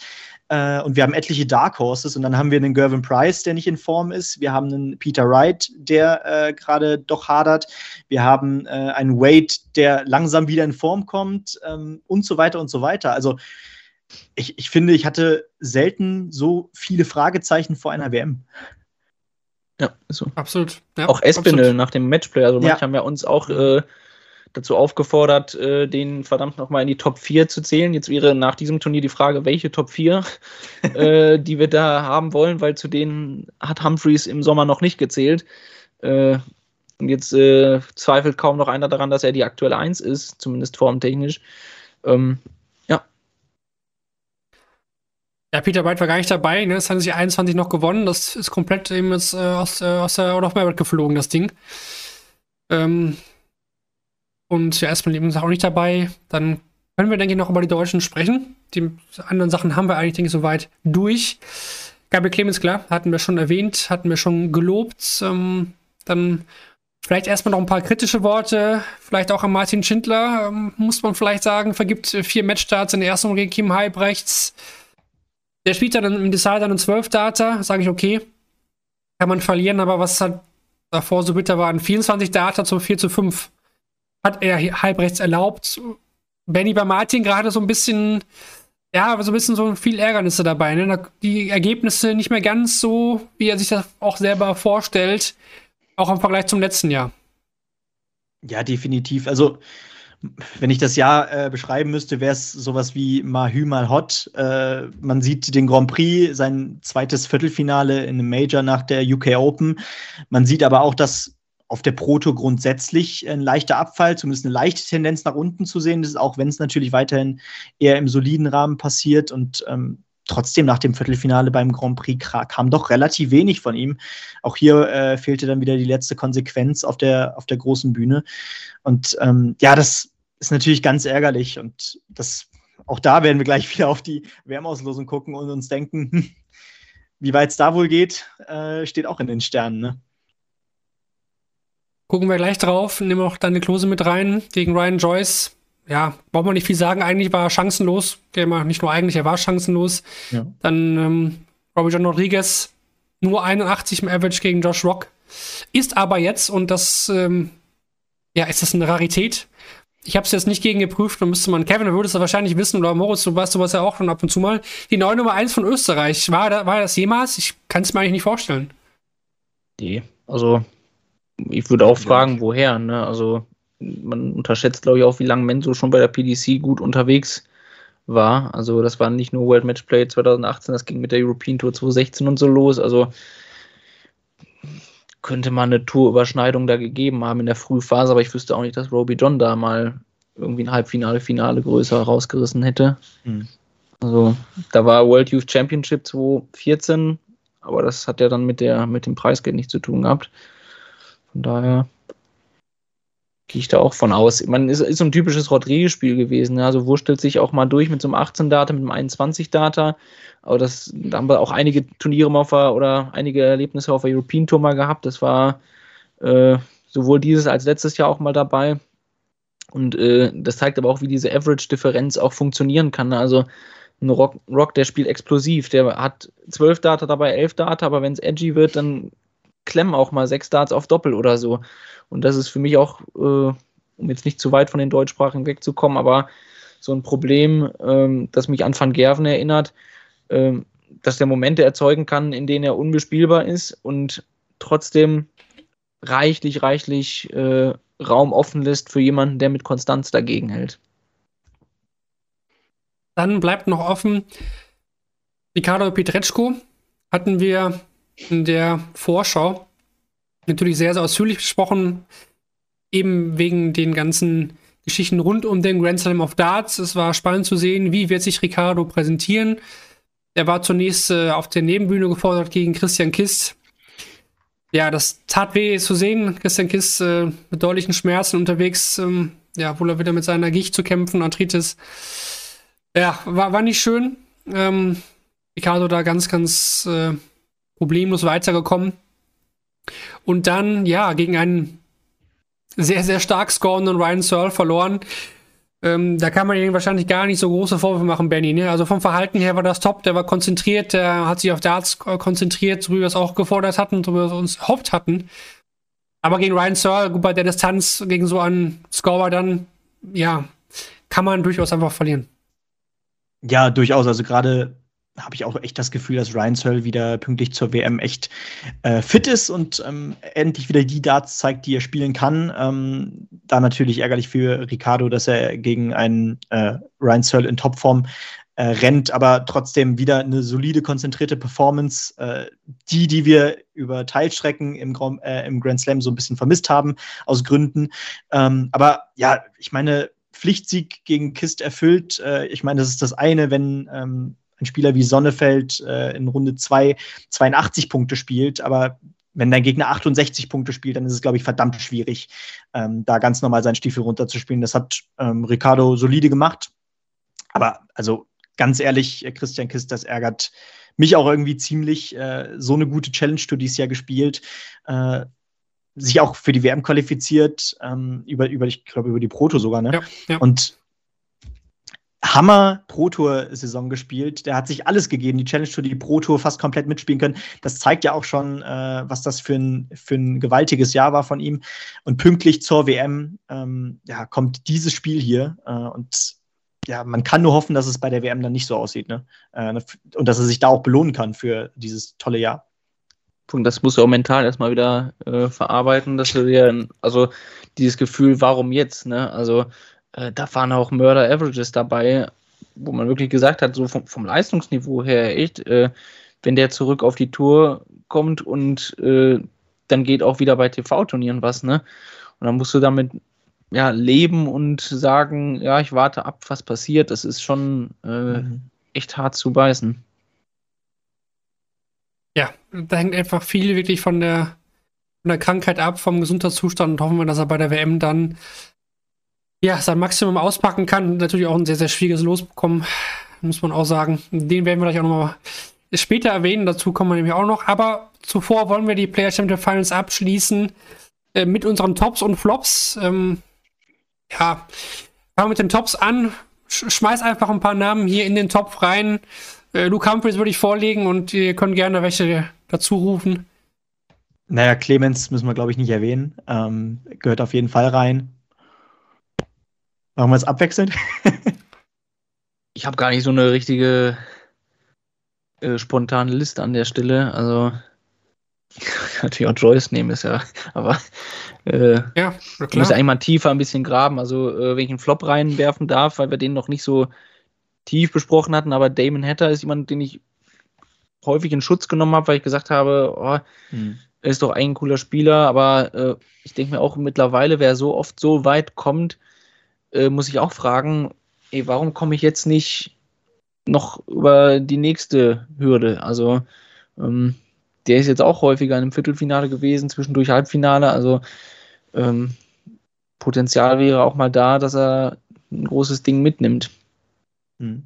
Ich würde auch Luke Gothaus sagen, der war das Matchplay oder Grand Prix, äh, wo er dann auch sein erstes Spiel auf der großen Bühne dann da gewonnen, Prix, ja. gewinnen konnte. Genau. Äh, und jetzt auch hier mit einem Viertelfinale bestätigt er auch da die gute Form ich bin echt überrascht, wie konstant er da auch äh, sein Scoring runterspielt und ähm, auch gegen Clemens hat er doch eine äh, ansprechende Leistung gezeigt. Gehört auch definitiv zu den Tops. Und ich meine, die Flops haben wir ja schon eigentlich alle durchgemacht. Also Kist, Smith auf jeden Fall, Gavin Price, der von der Körpersprache her auch wirklich, vor allem von der Körpersprache her, absolut grauenvoll war, um es mal so zu sagen. Ähm, ja, für mich ist Vatimena noch ein Top, weil äh, ich den so okay. nicht auf dem Zettel hatte. Also äh, der hat sich ja auch über die Pro Tour echt so gerade zur WM gekämpft. Hab jetzt auch echt das Jahr nicht so im Blick bei ihm. Nur die letzten Wochen hatte ich den Eindruck, also ich überlege gerade, was Grand Slam? Hilft mir weiter. Äh, Hab ich gerade noch nicht Oder ich überlege es gerade, aber äh, also für jemanden, der so knapp über die Pro Tour nur äh, zur WM fährt, ist das jetzt auch mal äh, ja, ein Bündel guter Leistung, was man mal so mitnimmt. Also hätte ich nicht auf dem Schirm gehabt und ist jetzt für die deutsche WM-Auslosung auch kein, kein allzu schönes Signal. Ich habe noch einen, einen Flop. Ich bin sehr kritisch mit ihm, aber ich finde, das kann ich auch wieder sein. Joe Cullen, finde ich, kommt zu wenig. Ich verstehe es hm, immer ja. noch nicht, weil er müsste mehr kommen, weil er hat alles, er hat einfach alles. Und ich habe noch einen Flop, das ist nicht ähm, auf Spieler bezogen, sondern die Kameraführung oder bisschen die, die Spotter. Teilweise sehr, sehr wild fand ich bei diesem Turnier, mhm. vor allem an Bord 2. Ähm, auch den neuen Data von Van Gerven, das war jetzt wirklich kein, kein wilder Weg. Und den hat man auch gar nicht so, so perfekt gesehen. Ne? Das war auch dann ganz, ganz knapp. Also da muss ITV nochmal nacharbeiten, finde ich. Das hat mir nicht so gut gefallen er war auch, man hat Van Gerven einmal Bull Bull gespielt und du siehst halt nur noch Van Gervens Gesicht und man weiß gar nicht, war der erste jetzt im Bull, war der zweite in der, was ist die neun, die elf, keine Ahnung. Also das, das fand ich teilweise ein bisschen schwach. Also da hoffe ich doch auf Besserung bei der WM dann durch Sky Sports. Ja, Highlights hatten wir genannt, das Finale Bunting, MBG, Supermatch, Cheesy Doby, Van Gervens 018,52 gegen Ross Smith. Wir hatten das alles eigentlich hier genannt. Dann gibt's. Halt! Nein, bist du, bist du schon Ende der Players Championship Finals? Ja, ich habe eine Trivia zum Players okay, Championship Finals. Ich auch. Ach, du auch. ja, okay. Nee, dann mach du zuerst. Mach du doch zuerst. Ja, dann nimmst du mir die ja weg. Äh, ich habe so eine Kette, also, äh, aber es ist eine einfache Trivia, weil ich habe ja die ganzen Parallelen zu 2019 schon aufgezählt. Eine, die gebe ich jetzt noch selbst. Auch Bunting hat damals im Viertelfinale den späteren Finalisten äh, war unterlegen, also Gervin Price. Das ist noch ganz spannend gewesen. Jetzt auch, also weil ich das ja so aufgebaut hatte mit Price gegen Van Gerven, äh, dass das damals so war. Wer gewann damals die World Youth Championship? Oh Gott. Im Jahr 2019? 2019. Wer gewann die World Youth Championship? Äh, Ist das Luke Humphries dann letztes Jahr gewesen? Nee. Könnte sein, könnte aber sein. Ist das die Antwort? das- Ja, ist meine Antwort. hast, hast du Luke Humphries gesagt? Okay. Ja. Hätte ich gesagt. Oder, ist es oder einer von Demis Titeln noch. Ich sag Luke Humphries, oder das würde dann aber nicht passen. Also wa- wahrscheinlich, wahrscheinlich hast du ihn rausgesucht wegen, wegen des Titels jetzt, deswegen sage ich auch Luke Humphries. Natürlich. Ja, Vandenberg war 17 und 18. Also, Ja. äh, genau, war Luke Humphreys. Und äh, das ist jetzt die heftigere Trivia-Question. Äh, wir haben einen Debütanten im Halbfinale gehabt dieses Jahr mit Ryan Joyce und es gab auch da einen Debütanten im Halbfinale. Es war sein erstes und einziges TV-Halbfinale äh, bei der PDC. Und er hat echt äh, Van Gerven so ordentlich gekitzelt, auch einen 100-Plus-Schnitt gespielt. Also, ähm, ja, Kann man eine Nachfrage stellen? Ist er noch unter, ist er noch unter den Top 64? äh, ja, Okay, weil, auf jeden Fall. Oh Gott. 2019? Mhm. Es war ein Spieler, der auch davor, glaube ich, in ein oder zwei Events mal wieder im Viertelfinale gescheitert ist. Also ich sage jetzt, der hatte einen Viertelfinalfluch. Viertelfinalfluch? Der ist bei ganz vielen TV-Turnieren im Viertelfinale Was? gescheitert und dann, ich hatte erst gedacht, das war Gafflers, aber das war bei UK Open. Das war auch Minehead, aber mhm. O'Connor war auch mal, das war auch Minehead, äh, auch UK Open. Ich rufe mal die Order Aber er hat auch bei den UK Open im Viertelfinale mal ein heftiges Spiel verloren. Weil er sich die Doppel-10 überworfen hat. Oh, jetzt kommt ja schon in den Chat, äh, glaube ich, die richtige Antwort. Dann nehmen wir so Ian White. Ah, okay, ja sein. mehrfach sogar. Ja. Ja. Oder Extra nicht reingeschaut, das extra nicht reingeschaut. krasse Jahr von, obwohl danach, weiß ich gar nicht, im Corona-Jahr dann nochmal was kam, aber ähm, Ist bei ja. der WM dabei. als ich das gesehen habe, ja genau, also, aber als ich, äh, man schaut ja durch so ein Turnier mal durch, lade ich auch jeden gern so ein äh, und dann kommen so ein paar Erinnerungen wieder hoch, das ist schon ganz lustig. Bin ich jetzt auch gespannt. Oder schaut man in den Archiven von daten.de. Da findet man alle Turniere der letzten Jahre, auch nochmal die ganzen Ergebnisse mit drin. Ja, meine Trivia-Frage ähm, geht in einen anderen Bereich. Gar nicht so direkt mit dem Player Championship Final zu tun, aber irgendwie auch schon. Und zwar haben jetzt insgesamt sechs Spieler in der Order of Merit die Millionen-Pfund-Marke geknackt. Sechs. Mhm. Welche sechs Spieler haben das in ihrer Karriere geschafft? Muss ich gerade mal den Chat hier wegmachen.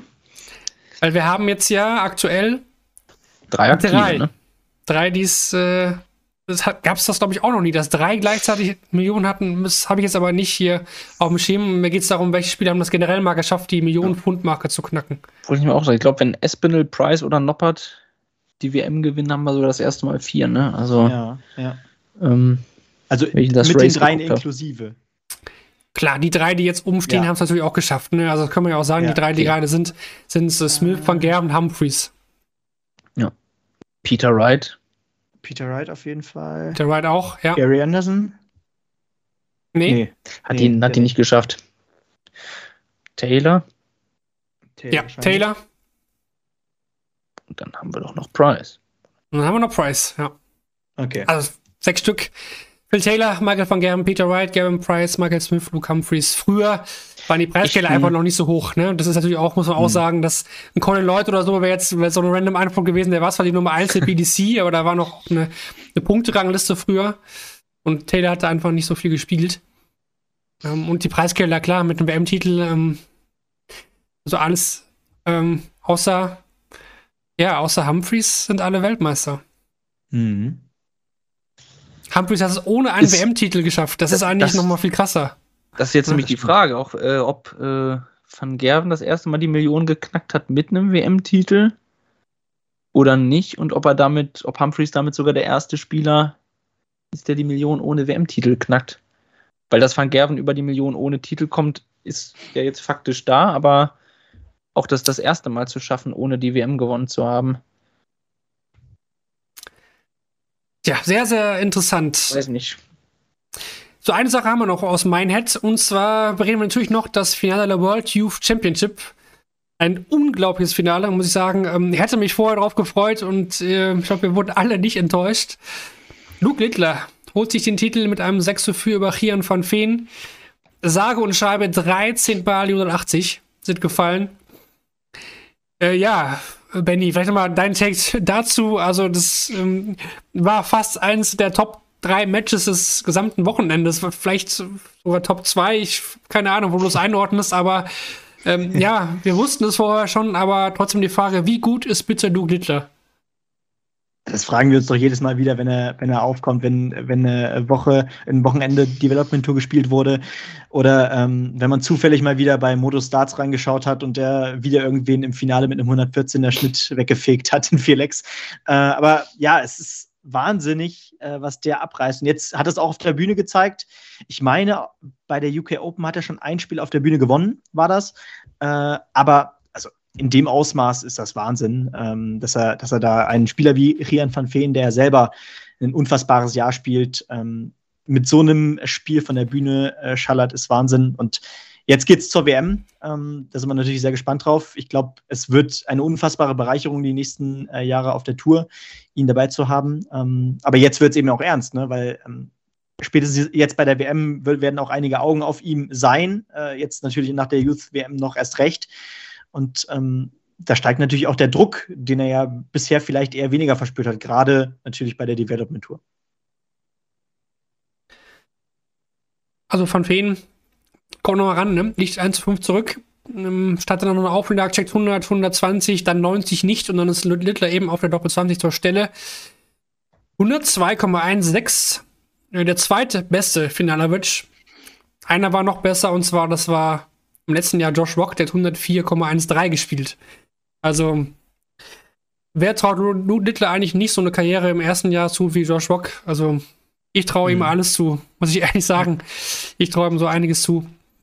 Ja. Unfassbar, also was ein Top-Spiel, das sind, Luke Littler ist 16. Äh, das ist ja noch viel krasser. Von, von Feen ist er auch schon noch jung, aber der ist ja trotzdem einfach noch viel, viel jünger. Das, das ist der älteste 16-Jährige der Welt, ne? Er sieht auch so aus, ne? Er sieht auch wirklich so aus. Also wie, wie Mitte 20. Also. Ja, und der hat schon WM-Erfahrung gesammelt letztes Jahr, ne? Also äh, Lakeside hat er schon mitgespielt. Als 14-Jähriger. Ähm, das ist wirklich Wahnsinn. Also, ich meine, gut, die, die, die, die, die Leighton Bandits dieser Welt, Justin van Terhaus, äh, wo sind die gerade, ne? Ähm, weiß man mhm. nie, wie sowas verläuft, aber Littler, Littler ist nochmal different, glaube ich. Was jetzt cool war bei dem Finale auch, dass es, also von Feen hat ja den einen Dart auf Doppel 5 gehabt. Also wir hatten jetzt auch die Finals, wo dann einer top gespielt hat. Es beruhte dann selten auf Gegenseitigkeit. Also, ne, Rock hat letztes Jahr dominiert. Humphreys hat Gavlas mal mit 6-0 weggeschickt. Also, ähm, war jetzt auch mal krass zu sehen, äh, wenn beide sich gegenseitig nochmal pushen. Und äh, aus 1 zu 5 hat Van Feen dann ja noch fast äh, die Wende geschafft. Gut, das soll es gewesen sein zum Wochenende in Minehead. Wir werden schon bald wieder da sein im März dann zu den UK Open mit dem Butlins Resort und äh, ja, kommen jetzt zum nächsten Part. Und zwar zu den letzten WM-Qualifier, beziehungsweise zum PDPA-Qualifier, der heute ja am Montag, den 27.11. über die Bühne gegangen ist. Ja. Kurzer Take noch zum Indien-Qualifier. Wir hatten das letzte Woche ja schon erwähnt. Ähm, Thema Prakashiva. DRA, Moritz, eigentlich, eigentlich dein Thema. Ähm, ja, ich habe mir das Spiel nochmal angeschaut, das besagte Spiel von Pakajiva ähm, bei der Monostar Super Series, mein lieber Mann. ja, ja. Ähm, kann ich jedem nur empfehlen. Ähm, das gibt es natürlich auf YouTube oder so zu sehen. Pakajiva bei der Motor Super Series gegen Owen Bates, der hat die Dinger da äh, neben das Doppelfeld gejagt, äh, bis kein, bis kein Morgen mehr gab. Ähm, zurecht gesperrt. Und äh, es wurde dann aber trotzdem irgendwie auch wieder PDC typisch dann gestern, nee, oder vorgestern, am Samstag, nur ganz nebenbei erwähnt, dass äh, Buff Patel als Runner-Up dann nachrückt. So eine Up des Indian Qualifiers. Patel, der auch in, in England lebt, in London, glaube ich. Und das hat man dann untergebracht in den News ähm, zum East Europe Qualifier. Da waren 37 Spieler nur am Start, muss man fast sagen. Und da war noch ein WDF-Event parallel. Da waren noch einige. Da kommt es dann am Ende zum rein polnischen Finale. Das gewinnt Christoph Kczuk gegen Sebastian Gegen wen nochmal, Moritz? Du kannst ihn besser aussprechen. Awetzki. so ist es. 7 zu 5, oh, checkt 141 zum Sieg. Und äh, nach seinem Debüt 2010, jetzt 14 Jahre später, dann wieder bei der WM mit dabei. Hätte Küçük nicht gewonnen, wäre Paul Lim in die WF, WDF-WM nachgerückt. Das ist jetzt leider nicht der Fall. Gut. Dann PDPL Qualifier. Vier Plätze standen heute noch äh, on the line. 59 Teilnehmer waren es. Toni Martin ist äh, krankheitsbedingt absagen. Und es hätte zu einem ganz, ganz, ganz großen deutschsprachigen Fest werden können. Aber Benny, ein kleines deutschsprachiges Fest ist es dennoch geworden, muss man sagen. Ja, definitiv. Also endlich hat es mal für einen Deutschen beim PDPA Qualifier gereicht. Und nicht nur das, äh, es hat sich auch noch ein Österreicher mit Rusty Jake Rodriguez durchgesetzt. Das heißt, wir haben überhaupt einen Österreicher bei der WM. Ähm, und ähm, mit Flo Hempel ja, haben wir da zudem noch den Deutschen äh, sicher jetzt bei der WM dabei, der ja doch auch noch ähm, zumindest die äh, reelle Chance hat, äh, seine Tourcard äh, zu verteidigen. Ähm, natürlich, da muss äh, eine sehr, sehr gute WM jetzt bei rumkommen, aber ähm, ich denke, der Turnierverlauf, der spricht da auch für sich, dass, ja, was auch schon die letzten Prototurniere ausgesagt haben, Florian Hempel ist richtig gut in Form. Tourkarte ist leider ein Stichwort, ne? Also es sind jetzt äh, die beiden Spieler, die natürlich äh, auf der Kippe stehen. Hempel, äh, ja, Outside Chance, äh, gucken wir aufs Draw. Das ist natürlich eine spannende Geschichte jetzt bei der WM, äh, wie es die Tourkarte ihm erhalten könnte. Aber äh, natürlich die jetzt fürs zweite Jahr hätten sammeln können, äh, da werden wir wahrscheinlich auch heute in einem Jahr wieder zurückschauen und sagen, ey, PDPA Qualifier letztes Jahr, da waren 7.500 Pfund, die leider bei Klose und Rupprecht durch die Hände geglitten sind. Das ist natürlich bitter, aber allein, dass die das Finale erreicht haben, beide heute echt top gespielt. Bei Klose haben die Doppel häufig geklemmt, aber mit seinem Score hat er sich die Chancen echt erarbeitet. Also äh, ja, irgendwie dieses Jahr sind die Ein-Tages-Qualifier, äh, feiern irgendwie ein großes Comeback für die deutschen Spieler. Das hat ja nie so gut ausgesehen. Hempel übersteht äh, gegen Luke Peters. Luke Peters in der ersten Runde zahlreiche Matchstarts. Ich denke, es müssten ungefähr sechs gewesen sein. Äh, hätte es schon aus sein können.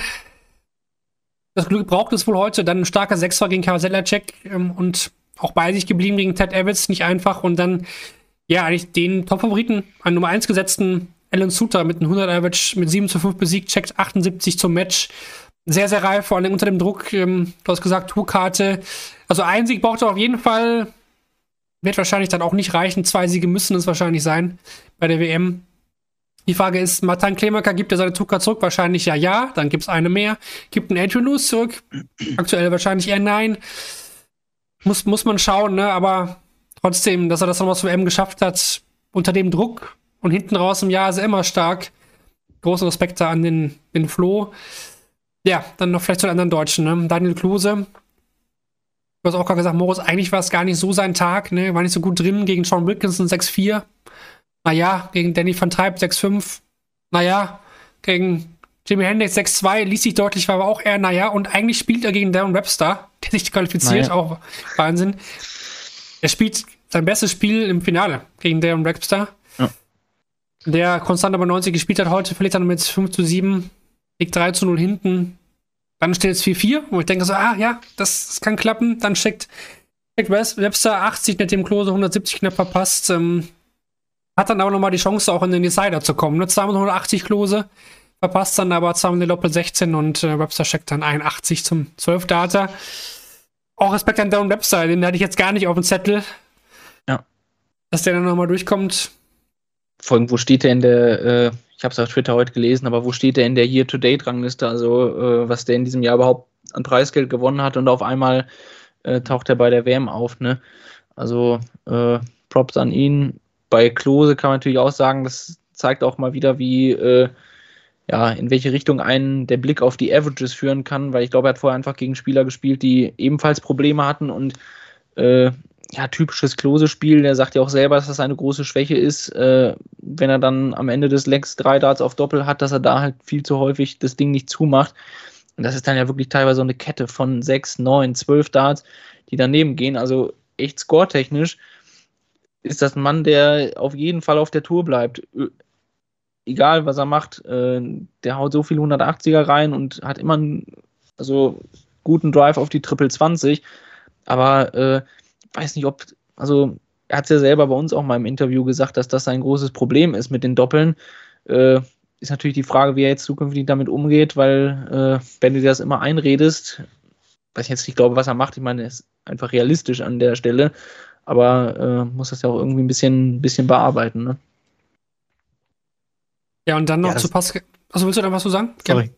Nee, also das, das, das letzte Licht, das, das, das letzte Leck, das zeigt ja auch nochmal ganz gut. Äh, als, als er dann voll im Spiel war, ähm, ich hätte so gern diesen, diesen äh, Decider Ah, ja. eigentlich gegen Webster gesehen. Dann wirft er 280, steht nach neun Darts auf 42 und ähm, Darren Webster macht selber mit in zwölf Darts die 81 dann zu. Also am Ende war dann natürlich auch einiges an Pech dabei, aber ähm, ja, absolut. Das, die Doppel sind sein, sein großes Makel. Das haben die letzten Wochen auch übrigens bei der Super League extremst bewiesen. Ähm, und ja, da wird dran zu arbeiten sein fürs zweite Jahr. Ja, und sehr bitter. Und das hat mich wirklich sehr getroffen, muss ich sagen. Das war auch für mich ein Stich ins Herz, als dann diese 124 in Gelb aufgeblinkt sind bei Boris Kitschmer gegen Pascal Ruprecht. Ähm, ah, das tut, mir, das tut mir richtig leid, muss ich sagen. Also, klar, deutscher Fan der Deutschen immer, aber auch immer Realist und auch immer fair. Aber für, für Pascal tut es mir wirklich, wirklich leid, weil Super League war echt schon super. Ähm, da Finale verloren und jetzt hier nach einem super, super Tag. Er spielt gegen Steven Burton, gewinnt da 6-2. Burton hat am Anfang direkt 150, glaube ich, gescheckt und hat sich stark gewehrt. Vor allen Dingen auch viele hohe Checkouts rausgenommen gegen Mervyn King, der auch gut unterwegs war.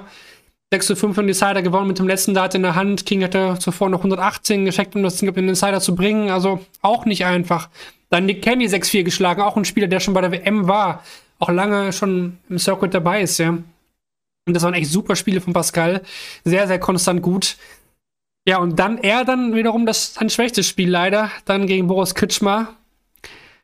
Viele Holes, ne? 5-3 vorne. Dann dachte man, ah, das könnte jetzt reichen. Ja, Kommt es dann dem 9. der gar nicht hin, da steht es 5-5, aber steht dann noch Breakdarts äh, zum 6-5. Und dann geht es in den Decider. Und eigentlich ging es ja hin und her, ne? Ein Triple hier, ein Triple da, ein Triple hier, ein Triple da, ein Triple hier, ein Triple da. Dann stellt sich 40 Rest. Ja. Und dann checkt der alte E-Data 124. Ah, tut weh. Das äh, tut sehr weh. Ja, also ab Runde ein, eig- eigentlich genau das Gegenteil zu Klose. Klose hat äh, das gespielt, was er brauchte. Das muss man auch erstmal können, absolut. Und Rupprecht wurde ab Runde 1 angefordert, ähm, wurde mit Top- Top-Gegenspielern äh, konfrontiert, die ihr Spiel runtergespielt haben. Er ist auf einen Mervyn King getroffen, der ja auch in den letzten Turnieren auf der Proto doch wieder mehr an sein Niveau gekommen ist und der hier seine absolute Top-Form zeigt. Ähm, und schlägt ihn dann im Decider, was auch nochmal zeigt, was Pascal für eine Nervenstärke ha hat für äh, seine geringe, geringe Erfahrung. Und ja, dann, äh, wie du schon richtig sagst, er stand auf 40 ähm, im, im Decider dann. Und dann kommen die 124. Ich hätte es eigentlich gern gesehen, ob es dann sogar noch Bullseye war. Es hätte mich nicht gewundert. Hm. Ähm, aber ja, ein ärgerlicher hätte, glaube ich, ein Jahr nicht enden können, was doch so viel Mut auch für ihn gebracht hat, dass er äh, nicht nur mithalten kann, sondern dass er die großen Namen auch schlagen kann, dass er, ähm, naja, mittlerweile auf jeden Fall einer der besten äh, deutschen Spieler ist und ähm, dass er dafür nicht belohnt wird, das ist wirklich schmerzhaft. Ich hätte ihn so gerne auf der WM-Bühne gesehen. Einfach, dass Ja. er das mitnehmen kann, schon so früh. Und ich hoffe, dass er wenigstens das Positive von diesem ganzen Jahr mitnimmt. Weil so eigentlich ist es immer noch Wahnsinn, dass er überhaupt so gut performt hat. Und ich hoffe, dass er das auch äh, dann nächstes Jahr viel mitspielen kann, was ihm ja eigentlich entgegenkommen sollte mit seiner Arbeit, die unter der Woche pro Tour. Und äh, ja, und so Kritschmer, ja, der hat Nervenstärke bewiesen, nicht nur hier. Ne? Er spielt gegen Adam Smith Neal mit dem Rücken zur Wand in der ersten Runde 13 und 11 Darts, dreht das Spiel noch gegen Bradley Brooks, checkt er 120 im Decider und dann jetzt hier hat er 124. Hätte jetzt deutscher Fan sich nicht sein müssen. Ähm, ich würde auch gerne wissen, ob, auch was auf Bull war. Ich denke, bei so einem E-Data, so ein echt einer der besten Soft-Tip-Spieler der Welt, wahrscheinlich, wahrscheinlich werde ich Bull. Ja, sehr, sehr schade. Und Rusty Jack natürlich auch noch erwähnen, haben wir ja schon gemacht, aber 6-3 gegen Aaron Monk. 6 zu 4 gegen Menzo Sulovic, der mit, damit zum ersten Mal seit 2013 nicht bei der WM dabei ist, auch krass. 6 gegen Josh Payne und dann nur 7 zu 1 gegen George Killington. Fast ein 107er Average. Wahrscheinlich sein bestes Spiel des gesamten Jahres. Respekt an Basti Jake schon, dass auch ein Österreicher dann mit dabei ist. Wäre auch äh, ja, komisch gewesen, wenn da gar keiner mit dabei gewesen wäre. Und auf der Strecke bleiben dann Spieler wie Alan Suter, Mervyn King, Vincent van der Voort, der aus Labanauskas, Jeff Smith, Nathan Rafferty, generell die ganzen Niederländer, Moritz, ne? Äh, Ja. keiner, in, keiner in den Finalspielen. Ich, ich, äh, ich hatte dir, glaube ich, zwischendurch auch äh, geschrieben oder muss Vincent van der Voort zitieren, ist ja äh, auch bei uns sehr beliebt für seine Aussagen. Ähm, dass der große Vorteil für ihn an diesem Montag ist, dass er gegen Spieler spielt, die genauso schlecht wie er waren im Jahr. Also, äh, was man jetzt, finde ich, an den Deutschen sehr gut sehen konnte, weil die waren gut, aber natürlich ist das Niveau auf der Tour einfach stark äh, und sich da zur WM zu spielen, gerade im ersten Jahr, ist schwierig. Aber äh, es sind nicht wirklich, äh, oder es ist nicht wirklich so, dass die am unteren Ende dieser 128 Spieler stehen. Und das gilt für alle, die wir aktuell auf der Tour haben. Also das fand ich war in den vergangenen Jahren auch nicht immer so. Also da gab es immer mal einen, ja, nicht lucky, also, aber der durch die Q-School vielleicht mal durchgekommen ist und wo man dann nach zwei Jahren gesagt hat, okay, gib die Tourkarte zurück, hatte seine Momente, aber ähm, mehr ist nicht gekommen. Ich könnte mir durchaus vorstellen, dass das äh, bei unseren deutschen Spielern, die wir jetzt noch so im, im Rennen hatten, im nächsten Jahr vielleicht anders ist. Aber klar, die äh, Niederländer, überleg gerade, aber auch die Namen, die es dann waren, Jimi Hendrix, Jeffrey Sparidans, also äh, jetzt auch irgendwie nicht die Namen, die ich jetzt für diesen Qualifier sehr auf dem Zettel gehabt hätte. Also das ging schon sehr früh in die falsche Richtung. Tja, dem ist so. Bei, Klärmarker, wie gesagt, wahrscheinlich erstmal das letzte Spiel auch. Der will ja die Tourkarte zurückgeben. Ja, Familie Konstantin, der kommt in den Chat rein. Ich kann es nicht bestätigen, ich wir sind ja auch live drauf. Ähm, dass Devin Peterson wohl angeblich seine Karriere beendet hat. Ähm, ja, kann, ich- kann ich jetzt nicht bestätigen. Oder können wir, glaube ich, jetzt nicht bestätigen. Da müssen wir das nochmal recherchieren. Äh, sonst macht ihr das vielleicht nochmal kurz und ich leite dann einfach über zum, zum nächsten Thema. Oder zum letzten Thema auch dann für heute. Wir wollten ja noch einen Blick auf die WM-Auslosung werfen. Also, der Qualifier war gerade kurz vorbei, so eine halbe Stunde, dreiviertel Stunde. Dann ging es dann weiter mit der Auslosung für die PDC-WM. Wie gesagt, Phil Taylor und Dennis Priestley haben die Kugeln gezogen und äh, wir gingen nochmal zumindest die, die deutschsprachigen Gegner durch. Und äh, vielleicht noch mal ein, zwei Highlights rauspicken, aber die, die ganz detaillierte Vorschau auf die WM gibt es dann, wie gesagt, dann im Laufe der nächsten Wochen in unserem WM-Counter und der ja auch jetzt schon bald dann startet. Ne? Also 27.11. Gar nicht mehr so lange hin. Okay. Wir starten, würde ich sagen, ja, mit dem Draw von oben nach unten von den deutschsprachigen Spielern. Dragutin Horvath musste in der ersten Runde ran, als Sieger der Super League und hat äh, Mike der Decker zugelost bekommen. Und äh, der Gesetzte, der warten würde, wäre, wäre Madas Rasma. Benny, einfach mal an dich. Ja, was sagst du zum Los für, für Brazzo? Äh, ja, also einerseits natürlich, ich glaube, man wünscht sich erstmal, ohne, ohne dass es jetzt doof klingen soll, äh, eigentlich äh, als gesetzten Spieler ein, ein Spieler wie äh, Radas Mas äh, Madas Rasma zu, äh, auf so einen Spieler zu treffen. ähm, da ist fast schon das Erstrundenlos ein bisschen schwieriger mit Mike De Decker, finde ich jedenfalls von der aktuellen Form her, der zumindest jenseits der Bühne äh, dieses Jahr wirklich einen Riesenschritt nach vorne gemacht hat. Aber für mich ist die Bühne da auch noch so ein Fragezeichen. Und da kann ein Dragutin, glaube ich, äh, auch äh, einen Namen wie Mike De Decker durchaus ärgern, äh, der ja auf der Challenge Tour gezeigt hat, was er äh, dieses Jahr gespielt hat und ähm, wie gut er in Form ist. Also kein einfaches Los, aber ich traue da Dragutin durchaus was zu. Ich schließe mich auch bei De Decker insofern an. Also auch auf der Bühne, finde ich, hat er sich in, in den ein, zwei Spielen ein bisschen stabiler gezeigt. Also das war auch so ein Kandidat, ja, so ähnlich wie Roby John, der dann mal so ein Spiel Anfang Mitte 80 hat und äh, man weiß nicht, warum er jetzt keinen Touch hat. Das fand ich war dieses Jahr nicht mehr so extrem. Aber WM-Bühne ist halt was Eigenes. Horvath kennt die Situation auch. Fand ich, hat bei seinem Debüt auch Pech gehabt, äh, dass er gegen damals noch zaubernden Whitlock gespielt hat, der ihm da 170 um die Ohren haut, 158 zum Match um die Ohren haut. Also da hat Horvath auch nicht schlecht gespielt, äh, ist einfach nur den äh, besseren Mann an dem Abend reingelaufen. Also ähm, das Grundniveau hat er allemal, um, um die Decker dann ein krasses Spiel zu geben. Ja, finde ich auch, die Decker war ein bisschen besser unterwegs in diesem Jahr. Jetzt zuletzt wieder ein bisschen schwächer. Ja, Möglichkeiten sind da. Und dann Rasma mal schauen. Also, das hätte sicherlich von den Gesetzen ja sowieso, aber auch vom ersten Gegner schwieriger werden können. Okay, dann Flo Hempel gegen Dylan Slevin. Und es würde warten Dimitri Vandenberg. Und äh, ja, da, da klingelt es doch. Da, da gab es doch mal ein Spiel vor ein paar Jahren. Auch äh, auf der WM das hat Flo Hempel gewonnen. Und äh, ja, warum denn dieses Jahr nicht schon nochmal, Moritz? Was spricht dagegen? Was spricht dafür? Gewinnt er auch gegen Slevin? Also, äh, das ist für mich, glaube ich, die, die große Preisfrage. Also, weil äh, wir sind vielleicht schnell genug und sagen, ja, äh, wir konzentrieren uns schon auf dieses mögliche zweite Duell. Äh, das schwebt dann vielleicht über dieser Partie, aber das äh, wäre zu hoffen, dass das für ihn nicht so ist, weil es hat einen Grund, warum sich Levin halt für die WM über die Tour qualifiziert hat.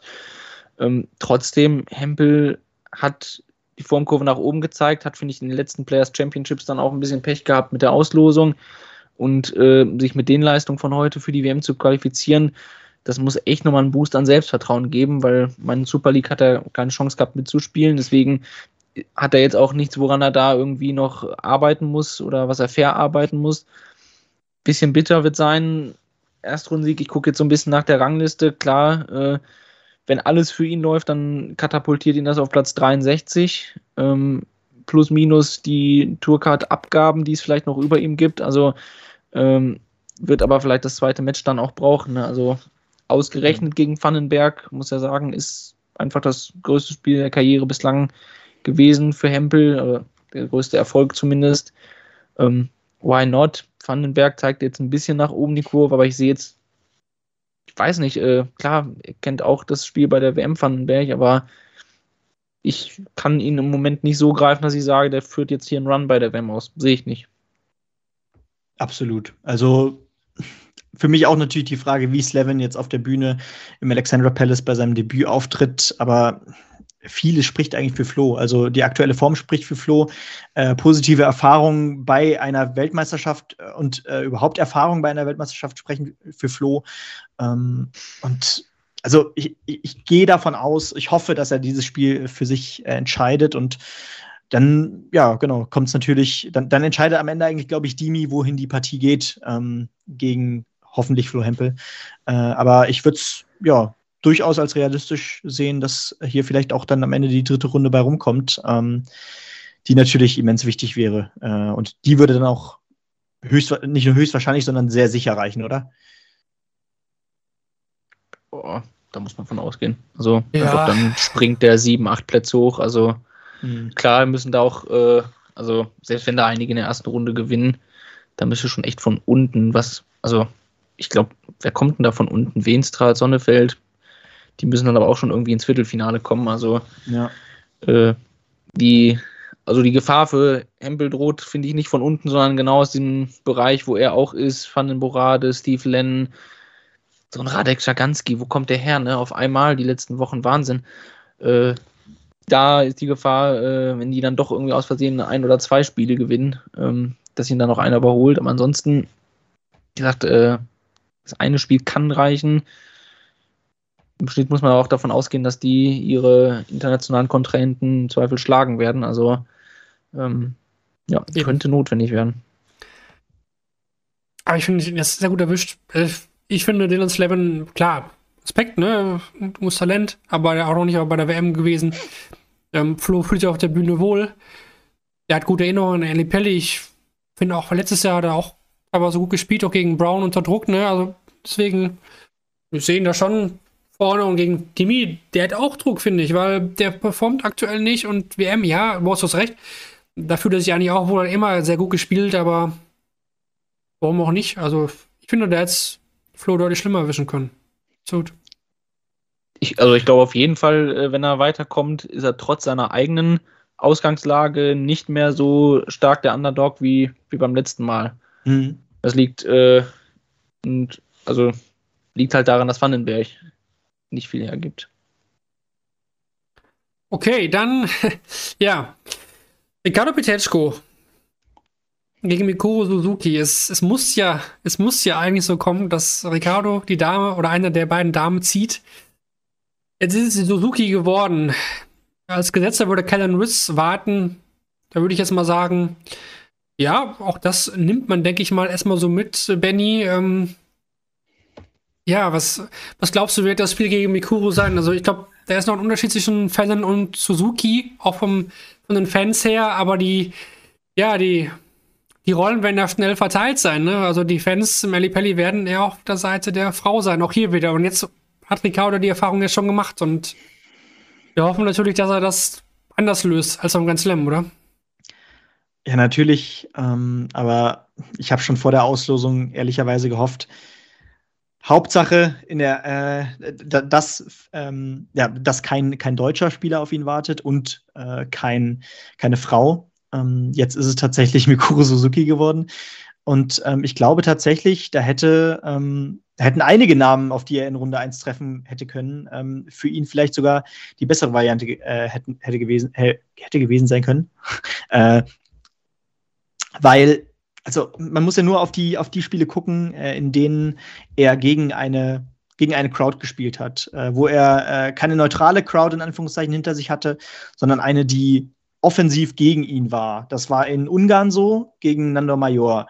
Das war ähm, gegen Borgrees so jetzt beim Grand Slam. Und äh, beides Mal äh, gingen seine Nerven mit ihm durch. Das eine Mal ging er wirklich so frustriert von der Bühne und hat sich wirklich mit dem Publikum angelegt gegen Bo Greaves und gegen Nando Major ähm, ja, ist er gegen den Heimaspiranten tatsächlich, ich glaube, mit einem unter, 80er Average ausgeschieden. Also ich wünsche es mir, dass er aus dieser Situation mit Greaves gelernt hat. Äh, die Worte, was er so auf Instagram oder auch dann äh, jetzt beim äh, am Wochenende so äh, in einem Interview dazu gesagt hat, klangen eigentlich relativ aufgeräumt, aber ich habe da so meine Zweifel. Ähm, ich glaube, der wird mit ähnlich viel Druck auch auf diese Bühne gehen gegen, äh, also nicht nur, dass, dass die Bühne für ihn ist bei der w WM, sondern das ist noch eine Last, die er jetzt mit da hochträgt. Ne? Ja, spielerisch Moritz ist er doch im Suzuki überlegen. Oder siehst du was anderes? Das habe ich, das ich auch gedacht. Also an sich sportlich die Auslosung. Also äh, Absolut. Wenn, er, wenn er nüchtern ja. drauf gucken kann, äh, klar, äh, also da, da gab es andere internationale Qualifier, die passieren können. Auch Karen Ritz hat äh, zwar so mit Wurfstilwechsel äh, ja, so Mitte des Jahres nochmal so eine zweite Luft bekommen, aber hat jetzt auch nicht nachhaltig überzeugt. Äh, ist, glaube ich, auch mit einer sehr dürftigen Leistung jetzt dieses Wochenende rausgegangen, oder? wenn ich das im Kopf habe. Aber ähm, also von daher, sowohl erste als auch zweite Runde ist in der Form von Petretschko absolut machbar. Also er muss einfach Spiel durchziehen, kein seid still ins Publikum oder dergleichen, sondern einfach Stiefel runterspielen. Das ist verdammt schwierig, weil die Reaktionen, die man so hat, die sind einfach menschlich. Äh, das ist, äh, weil man auch mit, den, mit dem Publikum, auch wenn es eine Masse an Leuten ist, aber man tritt in Kommunikation, das geht nicht anders. Aber äh, das ist jetzt die Lernkurve, die man, die man haben muss. Ja, also ich, ich glaube tatsächlich auch, dass, dass er diese Hürde nehmen wird. Aber ich glaube, es wird äh, kein ansehnliches Spiel. Ähm, ich glaube, es wird ein, ein, kleiner Krampf, das könnte ich mir vorstellen. Äh, ich glaube auch, dass äh, Suzuki natürlich ein anderes Kaliber ist, wie auch in den Kommentaren äh, hier gesagt wurde, als äh, zum Beispiel eine Bo Greaves oder wahrscheinlich auch eine Lisa Ashton. Ähm, da war ja auch auf der Women's Series viel im 70er-Bereich dabei. Ähm, das ist natürlich auch ein anderes Level, äh, wo dann natürlich äh, auch oft ein Average im hohen 70er-Bereich reicht. Ähm, und dafür absolut ist Ricardo natürlich viel zu gut in Form. Ähm, wir hoffen einfach nur das Beste. Nur für dich, Moritz, äh, Canon Riss hat 76 gespielt gegen Van Gerben. Ja, dann, dann ja, ich hatte nämlich unter 80 im Kopf, aber ich wollte es nicht. Ja. Äh, ja, danke. Also, ich bleibe auch dabei, das ist ein gutes Los und ähm, wenn Ricardo das abruft, dass er spielen kann, dann äh, sehe ich ihn in Runde 3. Da bin ich ehrlich. Und das wäre doch eine feine Sache. Gut, wer noch in Runde 1 auch starten muss, aus österreichischer Sicht, ist Rusty J. Rodriguez. Der darf sich mit Cameron Menzies auseinandersetzen und warten würde als gesetzter Spieler da Dave Chisnell. Auch hier eigentlich, Benny. Auch, auch möglich, oder? Also Menzies, ähm, klar, der kann auch mal, aber er macht doch viel Spöks da oben auf, auf der Bühne. Wenn Rusty das äh, annimmt, wüsste ich jetzt nicht, dass da so viel gegen spricht, dass er dann gegen Cheesy ran darf. Ja, also ich glaube, zwei Flow-Spieler treffen aufeinander. Ne? Ähm, Rusty, der dann doch, äh, naja, impulsiver vielleicht auch mal auftritt, äh, wenn es gerade stimmt mit seiner Form. Und äh, Cameron Menzies, der relativ schnell auch äh, von der Körpersprache her auf der Bühne seine Fassung verliert. Also ich glaube, wenn Rusty gut in die Partie startet, dann kann das ähm, relativ schnell in seine Richtung gehen. Das äh, wird, glaube ich, eine relativ enge Partie trotzdem, aber ähm, auf jeden Fall für Rusty ist es mehr als realistisch, dass er hier in die Partie gegen äh, Chizzy eintritt. Dann noch zwei deutsche Gesetzte. Ähm, ja, da ist jetzt spannend. Martin Schittler wartet auf den Sieger der Partie oder die Siegerin. Fallon Sherrock oder Jermaine Watimena. Vielleicht haben wir hier wirklich Tja. die beiden Damen im Feld aus deutscher Sicht abgegriffen. Moritz, ähm, ja, ich habe gerade schon gesagt, die Fans bei Sherrock nochmal ein ganz anderes Niveau, auch als bei Suzuki. Gut, die muss erst ja. an Watimena vorbei, der war jetzt auch bei einem Player Finals wieder besser, aber aus Martins Sicht ist Fallon sicherlich nicht die Spielerin, gegen die man da auch antreten möchte auf der WM-Bühne. Äh, nicht wirklich. Also, äh, ich bin auch sehr gespannt, wie Jermaine Vatimena damit umgehen wird. Also, der ist ja auch irgendwie, äh, keine Ahnung, feuert seine Darts da rein. Ich glaube, das kann ihm zugutekommen, dass er einfach schnell wirft und äh, weg mit der Situation, gar nicht irgendwie diese großen Buhrufe, sonst was aufkommen lassen. Aber ähm, ja, auch bei Sherlock haben wir jetzt zuletzt wieder Zeichen gesehen, dass es auch von der Qualität her, äh, da war auch mal so ein kleines Loch da, das äh, jetzt aber nicht mehr so da zu sein scheint. Also ähm, dürfte, dürfte echt eng werden, auch wenn ich trotzdem Vatimena, weiß ich gar nicht, äh, jetzt so mit den letzten Auftritten hat er mir so gut gefallen, dass ich gar nicht mehr so auf Sherrock gehen würde. Also das hätte ich vielleicht vor ein paar Wochen getan, aber jetzt äh, fällt es vielleicht sogar sogar eher zu Vatimena, aber echt, äh, weiß man im Ellipelli nie 50-50-Ding. Äh, aber trotzdem, Martin muss in meinen Augen dafür weit genug sein. Also gegen Halbrechts hat man jetzt schon wieder ein paar Fragezeichen gesehen, nach der 5-3-Führung das Ding auch über die Ziellinie bringen. Aber auch er hat jetzt seine WM-Erfahrung im letzten Jahr extrem ausbauen können. UK Open Viertelfinale, also ich sehe viele Sachen bei Martin, wo ich sage, der ist jetzt auch weit genug, dass er sein Spiel spielen wird. Also, ob das dann der Fall sein wird, kann man nicht in die Glaskugel schauen, aber das ist zumindest die Erwartung. Also, ich sehe Fallon vorne gegen Matimena, weil ich glaube, der mag das auch gar nicht. Ich habe das Gefühl, dass er das gar nicht, dass, äh, ich finde, der ist auch oft auch beleidigt aber bin nur so ein bisschen, ich glaube, das mhm. kommt da nicht mehr klar. Mm, und Shadow also, einen Standard bieten. Ja. Er muss, glaube ich, also Vatimena muss den ersten Satz, glaube ich, gewinnen. Der muss auf dieser Bühne ankommen, weil ich glaube, der kann auch schnell in diese Abwärtsspirale kommen und dann sehen wir 0 zu 3 und äh, der geht trostlos darunter. Also das ist wirklich nicht ausgeschlossen, aber äh, wie gesagt, durch seine schnelle Action, wenn das Publikum vielleicht über den ersten Satz äh, ein bisschen sich beruhigt, dann, dann kommt er in dieses Spiel rein. Hm. Ja, glaube ich auch. Also gerade naja, ent entweder es wird so aussehen, dass Vatimena echt so ein bisschen eingeschüchtert ist, auch durch, durch die äh, Buhrufe, ähm, die bei Sherrock natürlich kommen werden. Ähm, oder er über, ich, ich sage jetzt mal, er, er, wirkt dann teilweise vielleicht auch mal bei einem Jubel ein bisschen überimpulsiv, was dann das mhm. Publikum mhm. natürlich auch noch weiter anheizt. Äh, dazu, also neigt er in meinen Augen nämlich auch oft. Und ja, beides hilft eben gegen eine Sherrock natürlich nicht. Ähm, und aber da muss ich auch Pat in den Kommentaren zustimmen. Ich sehe tatsächlich Schindler äh, mit seiner Reife doch äh, bei beiden Namen äh, vorne. Vor allen Dingen, weil er letztes Jahr ja auch endlich mal diesen Sieg auf der Bühne gefeiert ja. hat. Ne? Also, wenn das jetzt nicht passiert letztes Jahr, würde ich sagen, oh, schwierig. Aber mit dem guten Spiel auch gegen Micah Smith war ja auch klasse. Ja, auch fast gereicht. Äh, sollte das für Martin doch möglich sein. Und äh, aber trotzdem, also Schindler gegen Sherrockin, das wäre schon auch wahrscheinlich dann zur Prime Time wäre das ein klasse Spiel. Gut. Gerade kommt noch so ein Call aus dem Chat, Kolzow gegen Vatimena.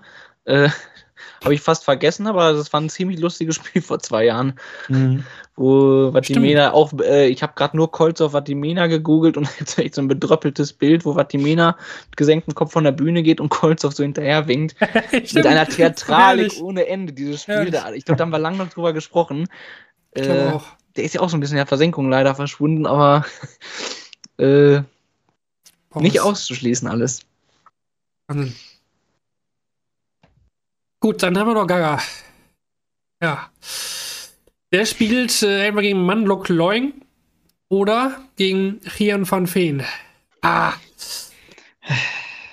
Ja, ich glaube, wir haben, wir haben so viele Matches, wo wir, glaube ich, äh, echt uneins sind oder wo es auf jeden Fall in beide Richtungen gehen kann. Und hier ist es natürlich auch nochmal, also das ist brutal äh, für, eine, für eine zweite Runde. Äh, Kai van Leung, auch äh, ein Spieler, der, äh, genau, äh, sorry, ja. Äh, sorry, das war freudscher Versprecher. Ähm, aber beide, beide Spieler, die äh, talentierte junge Spieler sind, äh, die beide gezeigt haben, ähm, dass sie aufstrebend sind. Gerade natürlich ein Van Feen, der schon ja, bei Majors in diesem Jahr unfassbare Leistungen gezeigt hat. Oh, das, ich, ich will es nicht herbeireden, aber das, das wird auf jeden Fall ein ganz hartes Duell. Und ich gehe davon aus, dass Van Feen hier weiterkommt in der ersten Runde. Aber das, ähm, ja, diese Partie gegen Van Feen ist dann wirklich so ein 50-50-Ding, oder?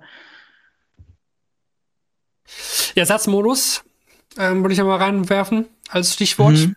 wenn ich spricht für Clemens. Ja, ich wollte gerade fragen, also finde ich nämlich auch. Also, dass der eher für Clemens spricht, äh, auch, was ist halt mal in so einem Decider, äh, jeweils jetzt auf den Satz gesehen, äh, Clemens kennt die Situation und äh, Van wem muss auch erstmal auf der WM-Bühne klarkommen. Also, äh, ich finde, viele junge Spieler zeigen das in den letzten Jahren sehr gut, aber es ist trotzdem immer ein Fragezeichen. Also die WM-Bühne ist was Besonderes, was auch mit dem Spieler etwas macht, der da steht. Das kann dazu führen, dass er 100 spielt und wirklich äh, da alles an die Wand nagelt, aber kann eben auch mal dazu führen, dass es in entscheidenden Momenten ein bisschen, bisschen knifflig wird. Ja, hier verliert ja auch Spiele. Ne? Ist ja nicht so, dass er alles jetzt abräumt. Absolut. Ja. Und gestern hat er auch verloren das Jugendfinale gut. Pff Littler war eben auch sehr gut, aber Chian hat auch wieder so leichte Mini-Anzeichen und Datitis waren ja auch wieder nochmal da, hatte er früher mit zu kämpfen, waren auch wieder da. Diese, diese Probeschwünge, die er dann auch gemacht hat, hat er auch im Interview danach noch gesagt. Ja, ähm, kann sein, dass da schon noch so ein bisschen Mini-Reste sind, ne, die davon übergeblieben sind von der Datitis-Nummer. Ähm, hoffentlich, dass das gar keine Rolle spielt, das wollen wir natürlich nicht sehen, aber der Druck war eben dann da, da und bei der WM wird er auch da sein. Ähm, aber das ist ein Spieler, muss gar, gar von Anfang an da sein. Ne? Das wird jetzt nicht reichen wie damals gegen Louis Williams oder so, so ein durchschnittliches Spiel, das, das reicht nicht. Da, da muss er da sein. Und von Feen hat halt das erste Spiel halt auch nochmal vorher, ne? Er bekommt dann halt schon mal ein WM-Spiel auf der Bühne gegen Mando Gloing, wo man sagen kann, ja, das wird er wahrscheinlich recht deutlich sogar gewinnen. Schwierig. Aber ist mal die Frage, ob das so ein Vorteil ist. Ich glaube, das, das, diskutieren wir ja auch immer regelmäßig zur WM. Äh, ist es ein Vorteil, dass der Spieler sein erstes Spiel auf der Bühne hat? Weil ich glaube, mhm. äh, ist es auch für Van Wien dann äh, nicht so einfach, wenn es die deutliche Partie werden sollte, die er vielleicht auch von sich selbst erwartet, äh, dann das Spiel mit Gaga anzugehen. Oder eben auch, äh, was ist, wenn das erste Spiel doch knapper wird als erwartet? Ähm, wie geht er dann damit um, dass es jetzt im ersten Spiel nicht geklappt hat? Ne? Tja, wir werden es natürlich dann sehen und auch nochmal dann in der WM-Vorschau besprechen. Ich wollte nur ein paar Highlights äh, durchgeben, die ich mir noch so notiert habe. Vielleicht habt ihr auch noch ein paar, die ihr ergänzen wollt. Ich habe hier jetzt Van den Buchade gegen Tricol in der ersten Runde. Matt Campbell gegen Lawrence Ilagen. Finde ich eigentlich ganz spannend. Richard Feenstra, Ben Robb und Ryan Joyce gegen Alex Bellman. Das finde ich so von der ersten Begegnung her so ziemlich interessant eigentlich. Ja, und generell, vielleicht ein genereller Tenor von euch zur Auslosung. Also, wenn ich ganz ehrlich bin, da sind dann doch. Ja, ich hätte mir fast ein bisschen mehr erwartet, weil, wenn ich mal so durchgehe, Van Gerven gegen Barry Rivera, Peter Wright gegen Tim Williams Madu, also da kann es schon knallen, fast. Michael Smith gegen Kevin Dutz oder Stowe Buns, ja, ja, wenn ich es doch, ja, das sind doch interessant, könnte das doch sehr interessant werden, aber erst dachte ich, wenn ich jetzt, erst dachte ich so erstes Gefühl, naja, so richtige Karapartien habe ich mir jetzt dann doch nicht so, aber hm. Also, ich finde ich finde aber auch, dass man in ein paar Partien sowas reinlesen kann, aber auch wenn ich so die gesamte Auslosung, ich bin auch so gerade so bildweise nochmal so durchgewischt, ähm, also das, das liegt, glaube ich, aber auch an dem Gefühl, dass man nicht weiß, welche Topstars werden in Topform sein ja. Das liegt daran, dass man, äh, finde ich, bei den internationalen Qualifiern auch so ein, ja, weiß ich, das ein anderer Mix als in den Vorjahren irgendwie ist, aber da sind einige dabei, die kennt man schon, wo man auch nicht weiß, wie funktionieren die auf der WM-Bühne.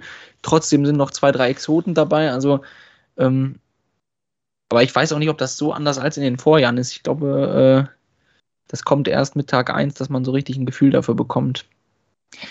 Aber mein Eindruck ist schon, dass wir unter den International Qualifiers, also klar, die Exoten sind da, aber ähm, also es, es, hat sich in den letzten Jahren immer weiter ausgedünnt von diesen erfahrenen Spielern, die dann, also zum Beispiel so Norman Madu, der schon 2011 und davor bei der WM am Start ist, solche Spieler gibt es immer weniger und es sind mehr diese jungen, aufstrebenden Spieler, die sich jetzt auch durchsetzen. Das liegt natürlich auch an, daran, dass jetzt versucht wird, zum Beispiel in Asien mit der Asian Tour und Co., da etwas langfristiges, breites aufzubauen. Ähm, und äh, da sieht man, dass das auch schon so langsam Früchte trägt. Also ich glaube schon auch, dass die International Qualifiers immer besser werden und äh, dadurch natürlich ist auch, naja, es steigt natürlich auch die Wahrscheinlichkeit dadurch doch irgendwie für frühe Setups. Mickey Menzel gegen Xiao Chen Song. Das wird sowas von der Nachmittagssession gespielt. Mhm. Donnerstag, der. Steve Lennon, Owen Bates, denke ich auch. William O'Connor, Buff Patel, da gebe ich alles drauf. ja, ob es dann die Sonne fällt, kann ich mir gut vorstellen.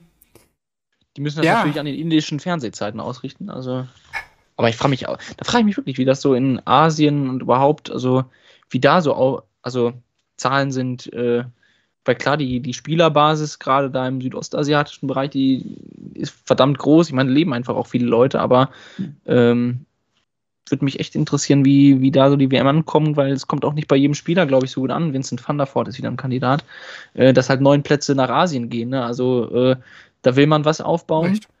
Aber äh, ist schon die Frage, wie, also ähm, ich warte auch mal auf den, den großen asiatischen Durchbruch. Ne? Also dass hier einer mal wirklich irgendwie Achtelfinale oder so spielt. Ich äh, weiß nicht, ein Lim war mal dabei, ein Asada, aber ähm, es, äh, ich glaube, die PDC wartet echt auf den asiatischen Superstar so ein bisschen. Ja, wir, wir werden sehen. Also, ich, wie gesagt, ich habe auch schon bei Scholle Kompakt gesagt, es sind immer deutlich zu viele asiatische Startplätze. Ähm, natürlich kann man jetzt, hätten sich jetzt heute noch drei weitere Deutsche qualifiziert, jetzt doch dazu, hätte man auch sagen können, brauchen die denn noch diesen Super League-Sieger? Also das geht ja mal gar nicht, ne? Ähm, wird jetzt ja auch durch die PDC ähm, Next Gen dann auch erweitert auf Schweiz und Österreich. Äh, das wird auch nochmal ein Thema hier sein bei Shortleg. PDC Next Gen. Da gibt es ja dann bald noch Infos. Aber ich glaube, dass wir jetzt soweit endlich mal alles haben, auch zum ersten Blick so in, ins Raw. Jeder kann den nochmal unter das Kopfkissen legen, dann nochmal ja, sich genauer anschauen, vorbereiten, dann auf die große WM-Forschervorgabe. Ein Thema haben wir noch und ähm, ich glaube, wir sind immer noch nicht zu einem Ergebnis gekommen. Wir haben es vorher nämlich schon diskutiert, seit heute Morgen eigentlich. Und zwar, ähm, ja, ich habe mir notiert als Stichpunkt PR, Gag oder Innovation. Ach so. Und zwar ich, ich musste echt überlegen, was das war, aber. Ja. So.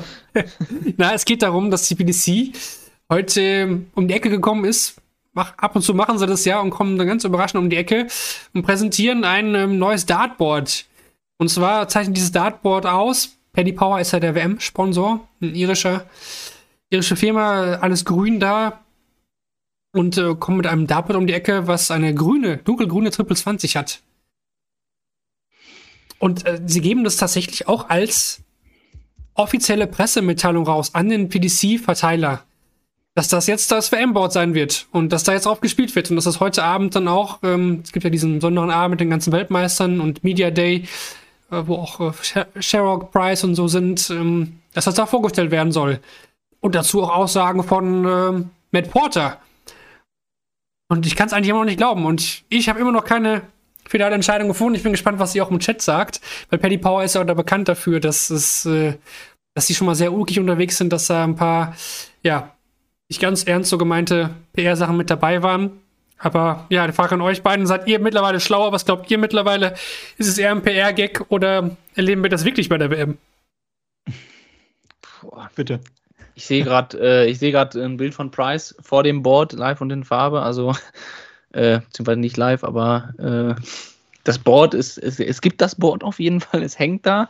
Aber äh, wenn das nicht äh, sehr gut bearbeitet ist, aber also ich habe das sehr schnell in diese Ecke geschoben. Dann kamen hier gerade unsere äh, Medienfreunde und sagten, ey, offizielle Pressemitteilung und äh, ne, wenn man. Sag ruhig mal, wer es gesagt hat.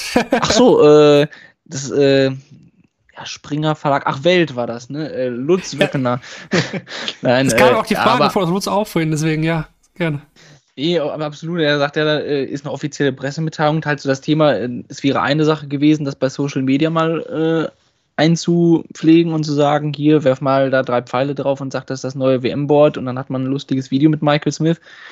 Aber äh, wie man jetzt die Kuh vom Eis kriegt, wenn man das wirklich so rausgegeben hat und auch an Medienvertreter, die jetzt äh, vielleicht einfach in diesem Verteiler drin sind, weil sie jetzt äh, für die WM den ersten Vorbericht oder so schreiben, das ist nochmal eine andere Geschichte. Ich, ich glaube da weiterhin nicht dran, ne? aber ähm, es hat dann doch ein paar Zweifel gesehen, dass man neben einen ganz offiziellen Weg gegangen ist, um zu sagen, dass jetzt auf äh, eine grüne Triple 20 geworfen wird. Was ich mich frage, warum nur die Triple 20, ne? Also das ist dann ja der, äh, der nächste Quatsch an der Geschichte, dass dann nicht die 18 auch äh, grün ist oder alle anderen Felder. Also, na. Ja. Dann wird das ins Reich der Märchen. Absolut. Also, vor allem, weil dann, also, wenn du eine grüne Triple 20 hast, die, äh, ich, ich meine, die Triple 1, die Triple 5 sind auch grün. das ist, ist erstmal ein Riesenproblem. Äh, aber grundsätzlich, also ich kann mir nicht vorstellen, dass das auch die Spieler mit sich machen lassen. Ich glaube, da würden einige Amok laufen. Ich glaube, äh, Simon Whitlock hat auch schon einen relativ lustigen äh, Kommentar dazu auf Twitter abgelassen. Ich krieg's gerade leider nicht mehr zusammen. Aber also ich glaube da, je länger ich darüber nachdenke, umso, umso bescheuerter finde ich es eigentlich. Deswegen, ich kann da nicht dran glauben. Die haben da Spaß dran, glaube ich. Oder auch äh, Johnny Clayton leiht mir mal einen Filzstift, ne? Also Weiß ich nicht. Aber allein, dass sie es geschafft haben, dass wir dann darüber nachdenken, ob es wirklich wahr sein könnte oder nicht. Also Aufmerksamkeit haben sie jetzt schon erregt darüber, dadurch. Alles richtig gemacht und was am Ende ein PR-Gag war, ist mir darauf reingefallen. Ich kann nur hoffen, dass es nicht so ist. Und ich finde, das kann man ja auch, eigentlich kannst du es ja keiner erzählen. Du kannst ja nicht bei der WM auch sagen, ja, jetzt habt ihr ja ein, ein Board und habt andere Farben und äh, gewöhnt euch mal dran. Also, man kann ja nicht bei der WM mitstarten. Wenn du sagst, okay, am nächsten Jahr Proto, dann wird das Board ja so und so aussehen, dann würde ich sagen, okay, dann ist es halt so. Aber nicht bei der WM, nur weil der Sponsor grün ist. Ähm, nee, vor allem, weil das dann ja auch noch so mit, mit wissenschaftlichen Fakten unterlegt ja. wurde, dass ja, dass ja äh, die grüne Farbe viel angenehmer sei und äh, dass die Wahrscheinlichkeit viel höher sei, dann das Triple zu treffen und dass, dass dadurch viel mehr Spannung äh, generiert werden würde und sonst was. Also das weiß ich nicht, ob das jemals wissenschaftlich irgendwo so klar gesagt wurde. Und wenn ja, dann trotzdem ist schon sehr an den Haaren herbeigezogen. Und ähm, also andererseits hat natürlich auch äh, der, liebe, der liebe Lutz Wöckner natürlich einen Punkt, dass normalerweise eine Pressemitteilung nicht herausgegeben wird. Äh, ohne einen gewissen Wahrheitsgehalt. Äh, da hat er ja das Beispiel mit äh, Harry Kane gebracht. Wenn jetzt Man Manchester City sagen würde, äh, Pressemitteilung, äh, wir kaufen Harry Kane und am nächsten Tag sagen, sagen sie, es war ein Spaß, äh, das würden die sich nicht trauen. Aber trotzdem, ich glaube, vielleicht ist, ist es bei der PDC auch noch mal ein bisschen was anderes. Also der 1. April ist es heute nicht, deswegen, also dann hätte ich ja alles verstanden. Ja. Dass, aber ja, Paddy Power ist dafür bekannt, man hat ja auch schon vor ein paar Monaten diese, diese Clips gesehen und so weiter, auch diese Interviews, diese Interviewschnipsel, die sind ja alle auf, auf Spaß ausgelegt und äh, aber bei der PDC würde ich trotzdem nichts ausschließen, wirklich nicht. aber ich, ich hoffe einfach, dass es ein PR-Gag war und wir dann in der WM-Vorschau sagen können, ja, es war ein, ein guter Gag. Wir sind ein bisschen ins Grübeln gekommen, aber bleiben dann doch beim normalen Winbow-Board, so wie wir es kennen. Oder beim Dartboard will es keine Schleicherung machen. Aber WM ist ja auch Winbow-Boards. Und ja, dann war's das. Aber trotzdem, super lustig, dass auch viele darüber diskutieren, auch Twitter oder X oder hier jetzt auch im Chat. Äh, die haben alles erreicht wahrscheinlich, was sie wollen. Okay, ja, dann sind wir doch äh, sehr lang geworden, was auch klar war. In den letzten Jahren hatten wir ja nie die Player Champion Finals so detailliert drin, aber dieses Jahr wollten wir es mit reinnehmen. Jetzt äh, quasi vor Start unseres WM-Countdowns auf daten.de. Da geht es jetzt ähm, in den nächsten Tagen oder je nachdem, wann es hört, ist es vielleicht auch schon losgegangen. Und äh, ja, Shortleg, wie gesagt, dann mit der großen WM-Vorschau, dann mit Gast dann auch in naher Zukunft. Ähm, nächste Woche glaube ich nicht, aber danach die Woche sollte es dann natürlich der Fall sein spätestens. Uns gibt es sowieso während der WM jeden verdammten Abend, jede verdammte Nacht. Und äh, ja, bis dahin heißt es nochmal Akkus aufladen, alle, ne? Wir haben jetzt am Wochenende mal, gut, wer Lakeside schauen will, geht natürlich auch los. WDF WM. Also wer von da nicht genug kriegt, kann auch da reinschauen. Aber PDC macht jetzt bis zum Start der WM am 15. Dezember Pause. Aber wie gesagt, bei unserem Daten.de WM-Konto gibt es äh, ja, Previews auf alle deutschsprachigen Teilnehmer. Wir haben ja sechs jetzt, fünf Deutsche Rekord und ein Österreicher. Wir haben die Top Ten wieder. Wir haben, ja, Spielervorstellungen, auch der Exoten wieder im, im Videoformat. Wir werden euch damit den wichtigsten Infos zur WM versorgen. Klickt uns da rein, wir werden Interviews führen, wir machen alles. Eigentlich, was ihr schon in den letzten Jahren von uns gewohnt seid. Und hier hören wir uns dann, wie gesagt, dann mit der großen WM-Vorschau wieder. Wann genau werdet ihr auf unseren sozialen Kanälen erfahren. Ja, Moritz Benny, danke an euch, für, äh, euch beide für heute. War eine sehr lustige, launige Runde heute. Danke, danke. Hat großen Spaß gemacht. Schöne Überlänge, aber lässt sich nicht verhindern. Eben, ist ja noch Zeit bis zur nächsten Folge, dann habt ihr genug Zeit, das nachzuhören. Und ja, dann danken wir fürs Zuhören hier live auf Twitch, auch fürs Mitmachen. Vielen, vielen Dank dafür. Und äh, an alle anderen, die reingeschaltet haben bei Shortleg, dem Daten, Podcast, presented by Bulls. Vielen Dank und wir hören uns dann kurz vor Start der PDC WM 2024 wieder hier bei Shortleg. Bis dahin eine gute Zeit und macht's gut. Ciao.